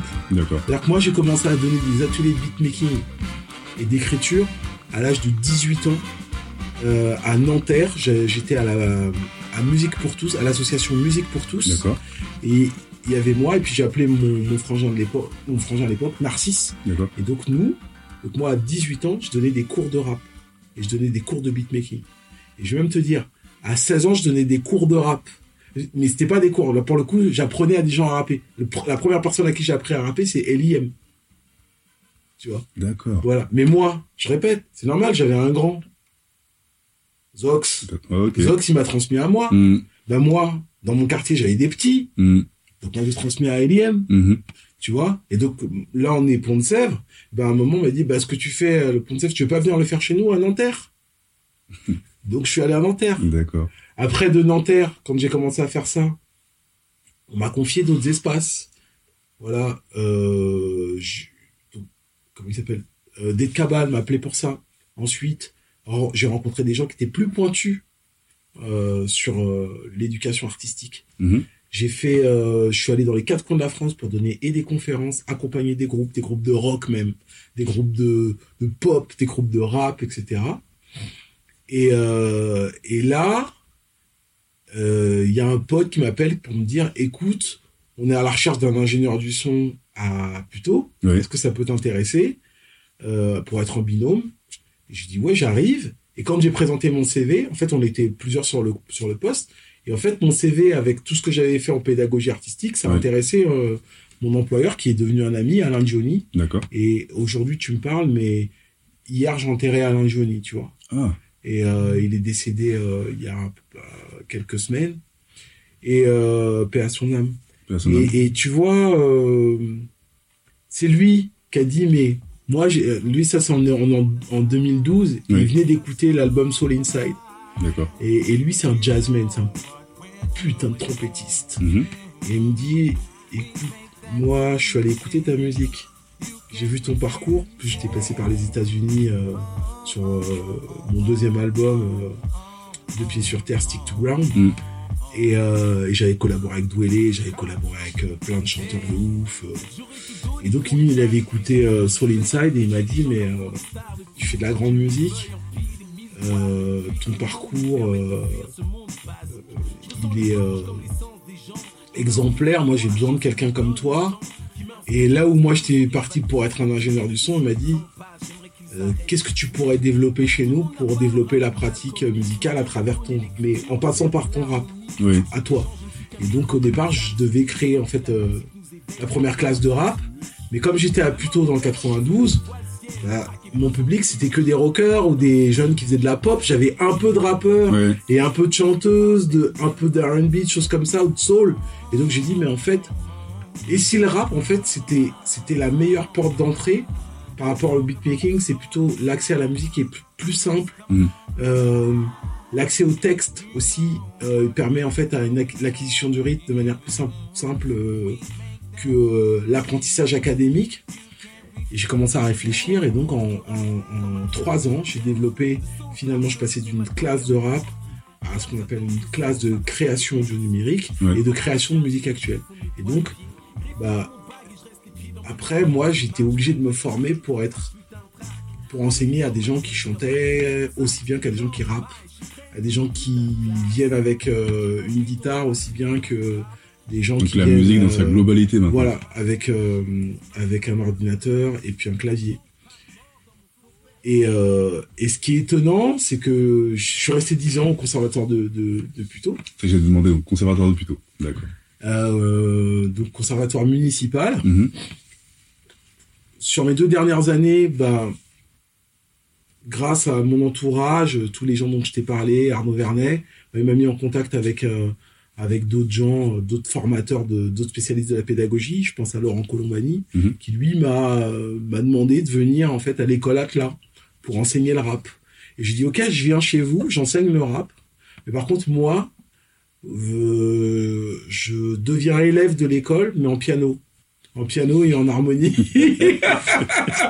et euh, et, euh, et après, en fait, l'école nous, euh, la philosophie de l'école nous convenait plus. Donc, lui, en tant que direct- directeur pédagogique, il est parti. Je dis, bah, moi, n'ayant plus mon, creux, mes- mon creuset, enfin, les gens avec qui on est clairement raccord au niveau de la pédagogie artistique, je dis, bah, vas-y, j'arrête.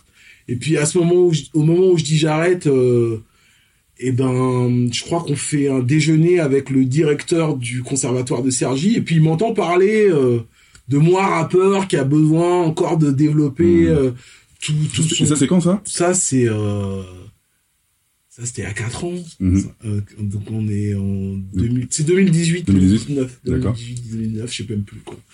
Et là, il me dit, mais, euh, mais moi, j'aimerais bien euh, quelqu'un comme toi chez moi. Et, euh, et en fait, il me propose de venir faire une résidence artistique à Cergy-Pontoise. D'accord. Et, euh, et donc, on me demande de faire une création à partir des, des forces vives de ce conservatoire-là, donc musique du monde, Mhm. département jazz et département musique actuelle. Et donc, j'ai commencé là à fabriquer cette euh, comédie musicale qui émane en fait d'une réflexion que j'avais avec ma, ma, ma cousine, avec Sophie, Sophie Année. Et, euh, et, et, son, et, son, et son cousin, son autre cousin, Mhm. non, moi, c'est ma cousine, mais on n'est pas du même sang, ouais. c'est ma sœur, même, je dirais. Et tu vois, et, et puis on disait, ouais, mais nos parents, ils sont venus en France pour se mesurer à la Tour Eiffel. J'ai fait, ouais, ça, c'est la bonne unité de mesure, tu vois. Et donc, j'ai commencé, j'ai quand ils m'ont invité à, à Cergy-Pontoise, j'ai dit, ok, je viens, mais, euh, qu'est-ce que, qu'est- à quoi j'ai droit? Et alors là, en fait, c'était la première fois qu'on me payait pour créer. C'est-à-dire que l'institution, Avant, ouais. t'étais pas, t'étais pas payé pour si, ça j'étais payé, mais pas pour créer. C'est-à-dire, c'est la première fois qu'on me disait, tu vois, ton talent, Oui. c'est ce que t'es en tant que rappeur et ce que t'es en tant qu'artiste. Ben là, on va te payer pour que tu crées quelque chose à- dans notre dimension. Et donc, j'ai dit, OK, on va faire plus haut que la Tour Eiffel.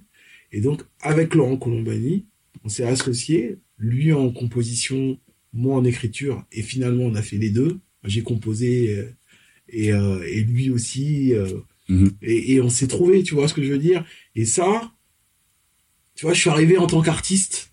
Et à la fin, au bout de deux ans, ils m'ont dit, bon, est-ce que tu veux pas rester en tant que, en tant que prof, tu vois? Parce que t'as une façon de parler de ton art, de transmettre ton art, qui fait qu'il y a un moment où on se reconnaît. Et, euh, et moi, en même temps, dans, que tout ça, bah, je continue à me former Mhm. euh, dans ce qu'on appelle euh, l'apprentissage pédagogique traditionnel, c'est-à-dire la lecture rythmique. Aujourd'hui, j'ai encore à travailler euh, ce qu'on appelle la formation musicale. Tu vois, Ouais. il faut que je sois encore meilleur. Pour moi, en fait, je voudrais appréhender une partition de la même façon qu'on lit un livre tu vois, et parce que il y a une approche qui est aussi euh, conceptuelle de la musique, qui peut être de la même forme qu'une langue. Et quand tu as la chance de comprendre cette langue, en fait, tu as une ouverture sur des émotions que auxquelles tu n'as pas forcément accès sans mettre un disque, tu vois ce que je veux dire, Ouais, sans- ouais. ou sans mettre, euh, ou sans faire play sur quelque chose. Et, euh, et c'est magnifique en fait. Et donc moi, ça, pour moi, c'est c'est c'est une espèce de magie et je me dis mais cette magie là elle est accessible à tous faut juste être formé pour ça quoi tu vois c'est un peu comme quand tu découvres que grâce à la lecture tu as accès au roman et tu vois à tout à toutes les histoires du monde à la culture Ouais, et au savoir Exactement. et à cet imaginaire là bah, tu as la même chose au niveau émotionnel grâce à la musique Mhm. juste euh, euh, par rapport juste en lisant une partition c'est magnifique tu vois Ça, euh, c'est- en actualité? Ouais c'est mon actualité D'accord. Et, euh, et donc, entre. Bah, y a- y a- bah, avec tout, tout, tout ça, là. Ouais. et ben, j'ai arrêté plus tôt parce que, parce que moi, j'avais besoin aussi de me retrouver euh, plus en tant qu'artiste. Et euh, donc, je je, fais beaucoup de formations. Par exemple, aujourd'hui, je peux travailler pour des organismes comme le, le Studio des Variétés. Mm. Mais moi, je, je dis que je suis un formateur. J'ai formé des collaborateurs. En fait, j'ai toujours, j'ai fait ça toute ma vie. Oui. J'ai formé des gens qui comprennent ce que je fais et moi, ça, leurs questions m'intéressent pour développer mon art. Ouais. Tu vois? Et donc, euh, le but du jeu, c'est que moi, j'apprends de tous mes élèves, du plus petit au plus grand, tu vois? Et, et, je, et je transmets à mes élèves ce que je sais, ce que je comprends, euh, l'analyse que j'en ai, etc. Et Ouais. c'est comme ça qu'on se retrouve. Tu vois, mes élèves sont valorisés en tant que, en tant que transmetteurs aussi. Tu vois ce que je veux Bah, dire en fait, t'as répondu à ma question. J'allais te dire, quand tu transmets, toi, qu'est-ce que tu apprends? Bah, t'as répondu. Moi, j'ai cet adage-là qui nous vient du hip-hop, ça s'appelle each one teach one. Hmm. C'est-à-dire chacun transmet à chacun, apprend de chacun. Et ça me même ça va au-delà de- du hip-hop, ça vient du, du- du mouvement Black Panther. Hmm. Tu vois? C'est-à-dire que, en gros, faut pas attendre que la connaissance, on te la donne. En fait, on en a tous. Il faut se la transmettre. Et dès que tu as de la connaissance, donne-la à quelqu'un, ça va amplifier ta connaissance. Hmm. Tu vois? Par exemple, euh, j'étais pas bon en maths. Et euh, quand j'étais euh, quand j'étais au lycée, et ben, j'ai donné des cours de maths. Parce que, tu vois? Ouais. Parce qu'en donnant des cours de maths, j'étais obligé de m'améliorer. Ouais. Et donc j'ai eu des élèves qui sont devenus bons en maths. Parce que moi là-bas j'étais mauvais, donc je connaissais leurs questions. Mm. Tu vois quand t'es et, et moi je pars de ce principe-là, je fais, je suis un bon pro- je suis un bon prof parce que j'étais un mauvais élève entre guillemets. Ouais. C'est-à-dire que aujourd'hui, euh, je suis un bon, je tu vois dans mon art, je suis épanoui en tant qu'artiste. Ouais. Et en gros, euh, par, les- tu vois, j'ai toujours mes questions d'artiste. moi. Et donc je, cherche toujours à progresser en tant qu'artiste. Ouais. Et cette envie-là fait que quand je rencontre un autre artiste qui a aussi envie de progresser, je, je suis excité, tu vois. Ouais. J'ai envie de lui, j'ai envie de lui donner des clés, des, des Mm. trucs comme ça, parce que je sais que mon, ma- mes connaissances, ses connaissances, on va s'amplifier. Et ces questions, en fait, ça va me faire grandir, tu vois. D'accord. Ah, je pense qu'on a fait le tour. Euh, juste que tu nous rappelles ce que tu nous as dit pendant euh, notre échange, ce qui, ce qui arrive, l'album qui arrive. Plus haut que la Tour Eiffel, c'est mon cinquième album. Mhm. Tu vois, ça, ça vient couronner euh, 94, 2022, 28 ans de carrière, Voire plus, hein. voire plus. Mhm. Euh, tu vois. Euh, donc, euh, ben non, je dis des bêtises là. Ça, presque, en fait, réellement, 30, j'ai 30 presque quelques, hein. 30 ans de carrière. Ah oui, non, là on est dans, parce que peut-être tu ta 14, mais on parle des, des, des, depuis tes, Alors, si je commence à 12 ans là, fou, ouais, là, mais là, c'est pas 30 ans de que, carrière. voilà, parce qu'on, Si je commence on- à 12 ans, on néglige ce, c'est vrai ce que laps c'est de mais mais, c'est un apprentissage. ah oui, ah oui. Et donc j'ai 30 ans de carrière là aujourd'hui. Et, euh, et c'est surtout que Plus haut que la Tour Eiffel, c'est un album qui raconte le périple de Manga, qui est euh, un béninois qui vient en France pour retrouver un frère euh, qui qu'il connaît pas très bien. Et faute de moyens, il est obligé de- d'emprunter la voie la voie clandestine. Et, donc chacune des étapes de son périple, de son voyage, est un titre de la chanson. Et justement, c'est au conservatoire de Cergy que j'ai fabriqué ce spectacle D'accord. et qui aujourd'hui devient un album. Et euh, par exemple, Manga, c'est euh, c'est le nom d'un petit frère qui, qui est un vrai so- un pote à moi. Mhm. Euh, Il y a hum, au cours de son périple, euh, euh, Manga il rencontre un, un, un, un pote qui l'aide, qui s'appelle Hedi. Mhm. Et Hedi, euh, ça veut dire le, le guide. Et, et, et, et en fait, j'avais un élève euh, à l'espace Malia Jackson où je suis, où j'ai été pendant presque huit ans là, tous les jeudis, qui lui, quand il avait déba quand il est débarqué d'Algérie, premier endroit où il est allé euh, faire du lien, Mhm. c'était à l'espace Malia Jackson et c'était dans mon atelier de rap parce qu'il était fan de rap. Et qui me connaissait. Et aujourd'hui, Ah. bah, ce Eddie là, Oui. c'est lui qui chante. Sur Dans ce que mon album. que j'ai entendu. Voilà. D'accord. Et c'est lui que, et donc, ce gamin-là que j'ai formé, aujourd'hui, je l'ai invité dans mon disque. Et c'est exactement ça l'idée. D'accord. C'est que, et je l'ai invité en tant que chanteur. C'est-à-dire que, il vient et c'est lui qui pose le refrain d'un bête de morceau. Ouais. Et, et, et, et, et ça, c'est ça que je dis. C'est pour ça que quand je forme des gens, je forme des futurs collaborateurs. D'accord. C'est pour ça que je- suis pas un prof. Tu vois Donc, on va dire que tu ne te considères pas comme tel. Non mais je, je, je, je, je suis professeur. Voilà. Je suis, et, et tu vois, sur ma feuille de paye à Sergi, je suis le premier, euh, il y a marqué professeur de rap. C'est pour ça que je voulais, je, je, je- je voulais que tu répètes, Donc- tu l'as répété plusieurs fois, mais Voilà. j'insiste là-dessus quand même. Mais tu sais, il y a ce que l'institution dit de toi, ce que les gens disent de toi, il y a Oui. ce que t'es. Moi, je suis avant tout l'artiste Kondo. D'accord. Et, euh, et, et je raconte cette histoire-là parce qu'en fait, il y a dix- en 2012, à la naissance de ma fille, j'ai eu envie de rencontrer, de retrouver mon père. C'est pas qu'on s'était vraiment, en fait, j'avais parlé à mon père quand j'avais 18 ans, Oui. mais les tensions familiales fait que je pouvais pas être en contact avec lui. D'accord. hein? Donc, je demande à mon oncle, et il me dit, écoute, faut que tu vois ça avec ta mère, je peux pas, euh, je- moi, je peux pas dépasser ce truc-là. Je Mhm. demande à ma mère, elle fait une crise de tachycardie. Je fais bon, je vais regarder sur internet puisque je savais que mon père était un économiste. Ouais. et qui bossait sur l'université du Bénin. Je tape son nom sur euh, internet et là, je tombe sur un message qui est sur ma boîte Twitter à moi De lui. de qui datait d'il y a un an où il y avait marqué salut, je suis ton frère Charia, Oh. fils de Jean Innocent machin. Mhm. Je suis en France, rappelle-moi. Ah non. un an après. Donc je prends le téléphone, je l'appelle. Et là, quand je l'appelle, il m'explique sa situation. Mhm. C'est-à-dire déjà, moi, je demande des nouvelles du daron. Mhm. Il me donne son adresse, son téléphone et tout. Je lui demande son histoire. Et là, je comprends que lui, il a fait un chemin avant d'arriver en France. Et ce chemin-là m'interroge sur comment ça se fait que lui et moi, on n'ait pas la même histoire et qu'on n'ait pas et que y ait moi tu vois pour avoir accès à mes papiers français ça a été simple je suis né sur le territoire Mm. à une époque où ma mère elle était considérée comme française et mon père aussi sauf que lui il a pas fait ses papiers français là où ma mère elle les a fait D'accord. et, et donc je me disais mais comment on peut avoir des histoires aussi différentes en ayant le même creuset Mm. Et donc forcément, ça m'a amené à m'interroger sur tous ces gens qui doivent quitter chez eux pour reconstruire une histoire ailleurs et tout. Donc, de par l'histoire de mon frère, j'étais amené à écrire cette histoire-là, Ouais. à me renseigner sur tous ces gens-là qui quittent chez eux et pourquoi.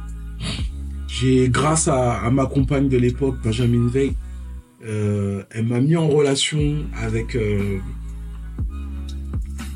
le LAO de Taverny, c'est un lieu d'accueil euh, des réfugiés, des exilés.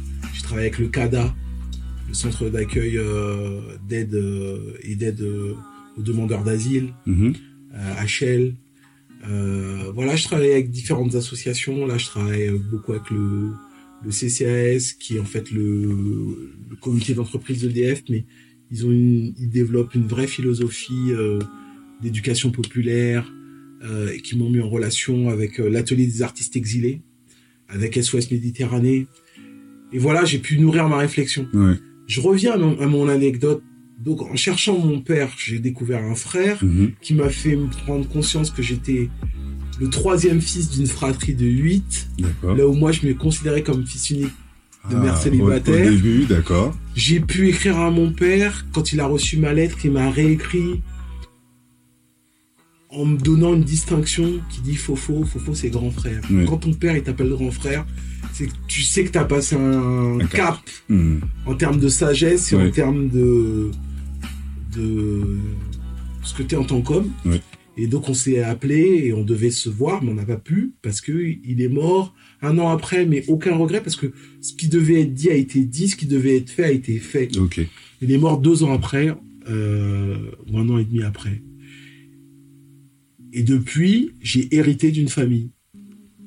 Donc tu es le grand frère. Je suis Ou pas le grand frère, je suis Mm. le, je dois être le cadet, je suis Le troisième. Ah, d'accord. je suis le troisième. Mais de ça, j'ai aussi retrouvé mes racines. C'est-à-dire que cette année, par exemple, moi, je- cette année, je retourne au Bénin. Mhm. Et, euh, et, et, et cet album-là, qui s'appelle Plus que la Tour Eiffel, je vais le dire, ça va vous paraître étrange, mais ce sont mes ancêtres qui m'ont demandé de le faire. Mhm. pour que tous les gens qui ont vécu cette expérience, qui sont noirs, qui vivent, et pas que les noirs, hein, tout le monde, que tous ceux qui ont connu euh, le départ, qui ont connu l'exil, tous les gens qui ont, qui ont été déracinés et qui sont descendants de gens déracinés, Mhm. puissent se reconnecter.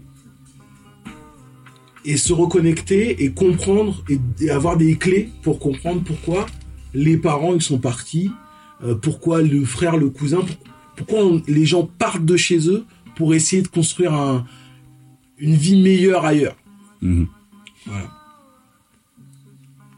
Parce que j'en avais marre de voir que personne ne réagit à l'esclavage en Libye, que personne ne réagit au décès, aux, non- aux milliers de gens qui meurent dans la mer Méditerranée. J'en ai marre. Et pas que dans la mer Méditerranée, parce que moi je rencontre des gens qui viennent du Bangladesh, je rencontre des gens qui viennent euh, euh, de Pologne, je rencontre des gens qui viennent de- des quatre coins du monde Mhm. et, qui, et, qui, et qui cherchent juste une vie meilleure et qui sont prêts à amener leur part de progrès. Tu vois ce que je veux dire? Et, euh, et aujourd'hui, il y a des débats qui n'ont pas lieu d'être dans l'espace public. Enfin, les gens, ils oublient que à un moment peut-être ou un autre dans, dans, dans leur vie, ils vont peut-être devoir partir de, de, de l'endroit qu'ils considéraient comme étant chez eux. Et voilà. Et moi, le rap, pour moi, le rap et la culture hip-hop, elle, est- elle rassemble les gens comme ça. Mhm. Et mon rap, moi, il sert à raconter toutes ces expériences. Quand j'ai écrit sur Tout est écrit, j'ai raconté mes expériences de jeune homme noir dans la société française. Ouais. Quand j'ai écrit Deux pieds sur terre, c'est plus fun. Mais en attendant, là-dedans, euh, je racontais encore ça. Euh, à partir de Soul Inside, je voulais montrer à quel point notre hip-hop, il était connecté à la musique et, et à une histoire de la musique noire américaine, africaine américaine. Euh, là, euh, l'album Intramuros, il raconte euh, c'est quoi l'enfermement, c'est quoi vivre l'enfermement, parce que j'ai travaillé huit ans dans le milieu carcéral, j'ai monté des ateliers, euh, des ateliers de production, des, des ateliers de, de, de création, d'écriture, euh, à, au- à Châteaudun, à, euh, à Fresnes, à pff, dans les quatre coins, j'ai fait, j'ai fait des, j'ai fait des, on appelle ça des, des tournées dans les prisons du Sud avec l'association Hip Hop Convict. Voilà, moi, les disques, ils servent à, ils servent à, mes disques, servent à rassembler les gens et à, et à ce que les gens, ils, ils s'éveillent en conscience. Tu, tu m'étonnes. En fait, quand je suis en train de te parler, je me rends compte pourquoi, en fait, je, je tellement pas dans le, dans le showbiz. c'est, en fait, ça a tellement, c'est vrai que les, les disques que je propose, ils sont trop en conscience pour être, pour être des objets marketing. C'est trop complexe. Après, ton, ton, ton, ton parcours est, est ce qu'il est, mais euh, et, et certainement ce qu'il doit être. Non, Quand je- moi, je, quand dis- je dis tout est parfait, ça veut dire. Mm. Et quand c'est parfait, c'est pas à refaire. Mm. C'est-à-dire que j'ai, je suis exactement là où je dois être. Ouais, ouais, c'est ce que je me dis. En tout cas, c'est ce que je me dis moi intérieurement quand tu me racontes tout ce que tu me racontes là, Ouais. les rencontres, tes choix, euh, quand tu ta, ta prise de conscience quand tu deviens un homme, etc. Tout ce que tu fais après, tous les, les albums, les, les le le each one teach one, t'enseignes, tu apprends en même temps. Euh, ouais, je pense que t'es t'es t'es là où tu dois être. Et j'aimerais j'aimerais euh, juste te dire un tout petit truc encore. Euh, j'ai la version de mon frère qui est en face de moi, mais je vais toujours demander euh, comment vous vous êtes rencontrés? Lui m'a raconté, mais je veux que tu me racontes si toi t'as des détails de ça. Bah, êtes- voilà. Il faut que je parle de la... Non, non, il faut que je parle de la Comment race vous Balik vous êtes Chaco. rencontrés Balik Chaco. C'est pas prévu, mais comment vous êtes rencontrés? Parce que la, la connexion, il me l'a dit, elle était vraiment, elle est extrêmement improbable. La- Mais la- toi, comment tu, comment tu, ton Ba- point de vue là-dessus? Balik Chaco. Ouais. C'est un, c'est un artiste peintre, euh, un artisan du, du textile, un artiste du textile aussi. Euh, c'est quelqu'un qui a énormément de talent, euh, dont j'aime le travail. Mhm. Et je l'ai rencontré avant de connaître cet aspect de sa, de sa personnalité. C'est intéressant ça. Et moi, je suis quelqu'un, je, ressens énormément euh, le monde vibratoire. Et euh, j'allais à, à, à une, une après-midi Black Sugar. Mhm. Ah, C'est ça. C'est pas Pigalle ou... euh, Non, non, c'est Black Sugar. Ah, Black Sugar. Black Sugar. Euh, c'était en fait une, une soirée, c'est des soirées d'après-midi le dimanche. Mhm, J'avais des invites. Et je trouve que j'avais deux invites sur moi, D'accord. ou trois, ou Sur, Pa- quatre. sur Paris? Non, non non, c'était en banlieue. D'accord. C'était en banlieue. C'était à Drancy. Voilà, tu vois. Maintenant ça vient, Drancy. Drancy, 9-3, D'accord. tu Oh, vois, voilà, c'est la base. encore. Donc, je suis, à, je suis à Drancy. Mhm. Et Drancy, moi, pareil, c'est un truc que je- c'est une ville que je connais bien quand j'étais, de par mon enfance. Et donc, je suis, je suis toujours bien quand je suis dans le 9-3. Mhm. J'ai des vibes. Et, euh, et je suis à l'arrêt de bus et je vois, euh, je vois ce frère qui a une bonne énergie. Mhm. Je peux pas t'expliquer, euh, c'est juste à faire de Ouais, ouais, voilà. J'écoute, hein, parce que là, je. Ouais. Oui, oui. je... Et, euh, et je le regarde, je fais, vous allez à Black Sugar, là? Il me faut, ouais. Je fais, euh, vous avez des invites? Non. Je fais, tenez, j'en ai deux. Comme ça. Comme ça. Et, euh, du fait qu'on est au même endroit, du fait que, tu vois, on se soit ressenti, j'ai fait, non. Moi, j'ai quatre invites. Mhm. Donc, je fasse bénéficier quelqu'un. D'accord. Et, euh, et donc, on s'est retrouvés à passer un bout d'après-midi comme ça ensemble. Lui, il était avec sa, sa copine de l'époque. Mhm. Je crois que moi, je devais être avec la mienne, je suis pas sûr. Ouais. Et euh, c'était à Sandra. hein. Madame V. Ouais. Oh non, Madame V. non, Madame moi, V. À toi, je moi c'était Sandra. Oui, raison. Ouais, ouais, ouais. Euh, ouais, c'était une amie qui était danseuse. Si, si, si. D'accord. Et, euh, et, et voilà. Et donc, euh, c'était comme ça, c'était à la vibe, à l'énergie. Ok. Après, entre cette fois-là et le moment où on a dû manger ensemble, euh, Ouais. parler ensemble Ouais. sérieusement, Ah. la vérité, j'ai oublié. D'accord. Ça se fait naturellement, en fait, en Mais- vrai. Ouais, Mais carrément naturellement. C'est pas- tu sais, Mais je savais pas qui c'était, en fait.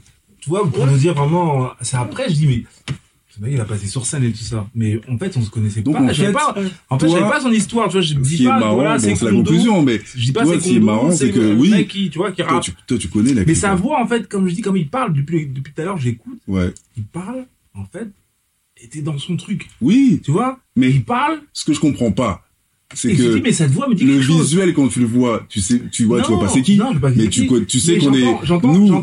Ouais. notre fratrie, Voilà. tu sais qu'on est fan de la clica, Voilà, qu'on a, on a notre, chose. notre robot, pour qui, euh, Kondo Ah et ouais. Raphaël, euh, voilà. Se sont déjà vus, même? Hein? Ils se sont déjà vus ou pas? Euh, après, non, je crois qu'ils sont jamais rencontrés. Jamais rencontrés. Non. si une fois Ou je suis venu chez toi euh, quand tu, Ah, possible, possible. quand tu, tu faisais une de tes premières expos, mais à la Oui, maison. oui, la maison, oui, Ouais. oui. Et j'ai vu un, j'ai vu un troisième de chez vous. Ouais, ouais, Ouais. ouais. Ah, c'est, Ah, vous pas ouais. trop discuté, je pense pas. Ouais, Mais ouais, on a ouais, parlé ouais. un peu. Si j'ai vu un troisième de chez vous. Alors après, je sais pas lequel. Oui, oui, oui. Euh, C'était lui, c'était lui. Ok, c'est Mais possible. voilà. Et, euh, et, et, donc, je sais pas, de ce moment-là, on a, on a dû échanger les téléphones, on a juste parlé, Oui, et puis on a gardé le contact, quoi, tu vois. Là, on parle d'un truc qui date de, d'au, d'au moins 22 ans, hein, je crois. hein. ouais, ouais. C'est, c'est soit 2000, soit Ouais, un, un- C'est voilà. entre- C'est dans les années. c'est dans ces Ouais, années-là. hein. si, si, si. À l'époque, 2000, j'étais on- j'étais allé sur scène, en fait. Alors si c'est 2000, donc j'étais pas avec son nom. Moi, je pense, ouais, moi, je pense que c'est même un peu, un peu avant, peut-être. Ouais. hein. Je sais pas. C'était Hein. avant. Je, ouais. aussi, ouais. je pense que c'est C'était avant, 98 ou un truc comme ça. Ouais, j'habitais encore. J'habitais Ah, sur Paname, ouais. Ouais, ouais. Euh, Porte de Cliquy. Porte de clic Ouais, Cliquy, donc c'était moi, c'était même pas 2000. hein. C'est avant. Non, c'était non, Ah, c'était tu m'as 2000. connu quand 2000. j'habitais à Agnières euh, Oui, oui, oui. donc bah c'est, oui. donc c'est 2000 alors. 2000, 2000, oui, 2000, 2000, ouais. parce que ouais, je Clignancourt, commençais à c'est 2000, aménager, hein. ouais. Je commençais à aménager là-bas, ouais. Si, si, si, si. Ok, bon voilà. 2000. Bon, bon, bon, bon. Ah ouais, ouais, putain, 29 piges. Voilà. Je t'ai dit, je suis pas nostalgique. Oui, je sais. pas. Mais je voulais, Ah je non, voulais, je euh, oui, mais je voulais conclure là-dessus parce que, euh, Le lien, ouais. ouais, en fait, le lien qu'on a, voilà, même si cette rencontre n'est pas prévue tous les trois, c'est n'était que tous les deux, Mm. mais ça résume un petit peu aussi Son ouais. parcours, Ouais, en fait. parcours, ouais, ouais. tel qu'il a expliqué. Bah, c'est, en fait, ça, moi, je suis, je suis aussi content de, de, de, de faire ce, ce podcast avec toi parce que je trouve que euh, je me reconnais dans ta démarche. Hmm. Je me reconnais dans ta démarche, je me reconnais, tu vois, dans, dans ce que tu proposes aux gens et dans, dans ta passion et la finesse avec laquelle tu vas aussi analyser, transmettre tout ce que tu as ressenti, ce que tu as vécu et, euh, et, et, et aller en profondeur, tu vois, dans, dans tes choix. Et, et ça, pour moi, c'est euh, c'est comme ça aussi que je dis, voilà, tu sais, on a un autre truc, c'est real, recognize real, tu vois, c'est Ouais. vraiment ce truc. On se reconnaît en... Il y a une énergie, il y a une vibration. Mm. Quand t'as des gens vrais en face de toi, tu le sais. Donc, euh, faut juste avoir un tout petit peu de sensibilité pour capter ça. Après, pour, euh, pour conclure avec tout ça, euh, je me rends compte au fil du listing des invités qu'on va bientôt dévoiler, hein, en plus de Kondo qui est là, ont tous un point commun. Il l'a dit, il l'a dit pendant notre rencontre. Je dirais, je dévoilerai pas maintenant ce que c'est, mais je pense qu'au fil des interviews, au fil des ren- c'est même pas des interviews, c'est plus au fil des discussions, vous allez découvrir que tous les gens qu'on rencontre euh, pour ce podcast-là, ils ont tous euh, un commun. ouais un, un point commun. Et euh, j'espère même que les podcastés écouteront leur leur euh, leur précédent ou leur suivant Ouais. et ils verront que oui, il y a ce il y a ce il y a cette chose là qui qui les qui les ressemble, qui les ressemble. Voilà, c'était la conclusion. Et pour le reste, peace.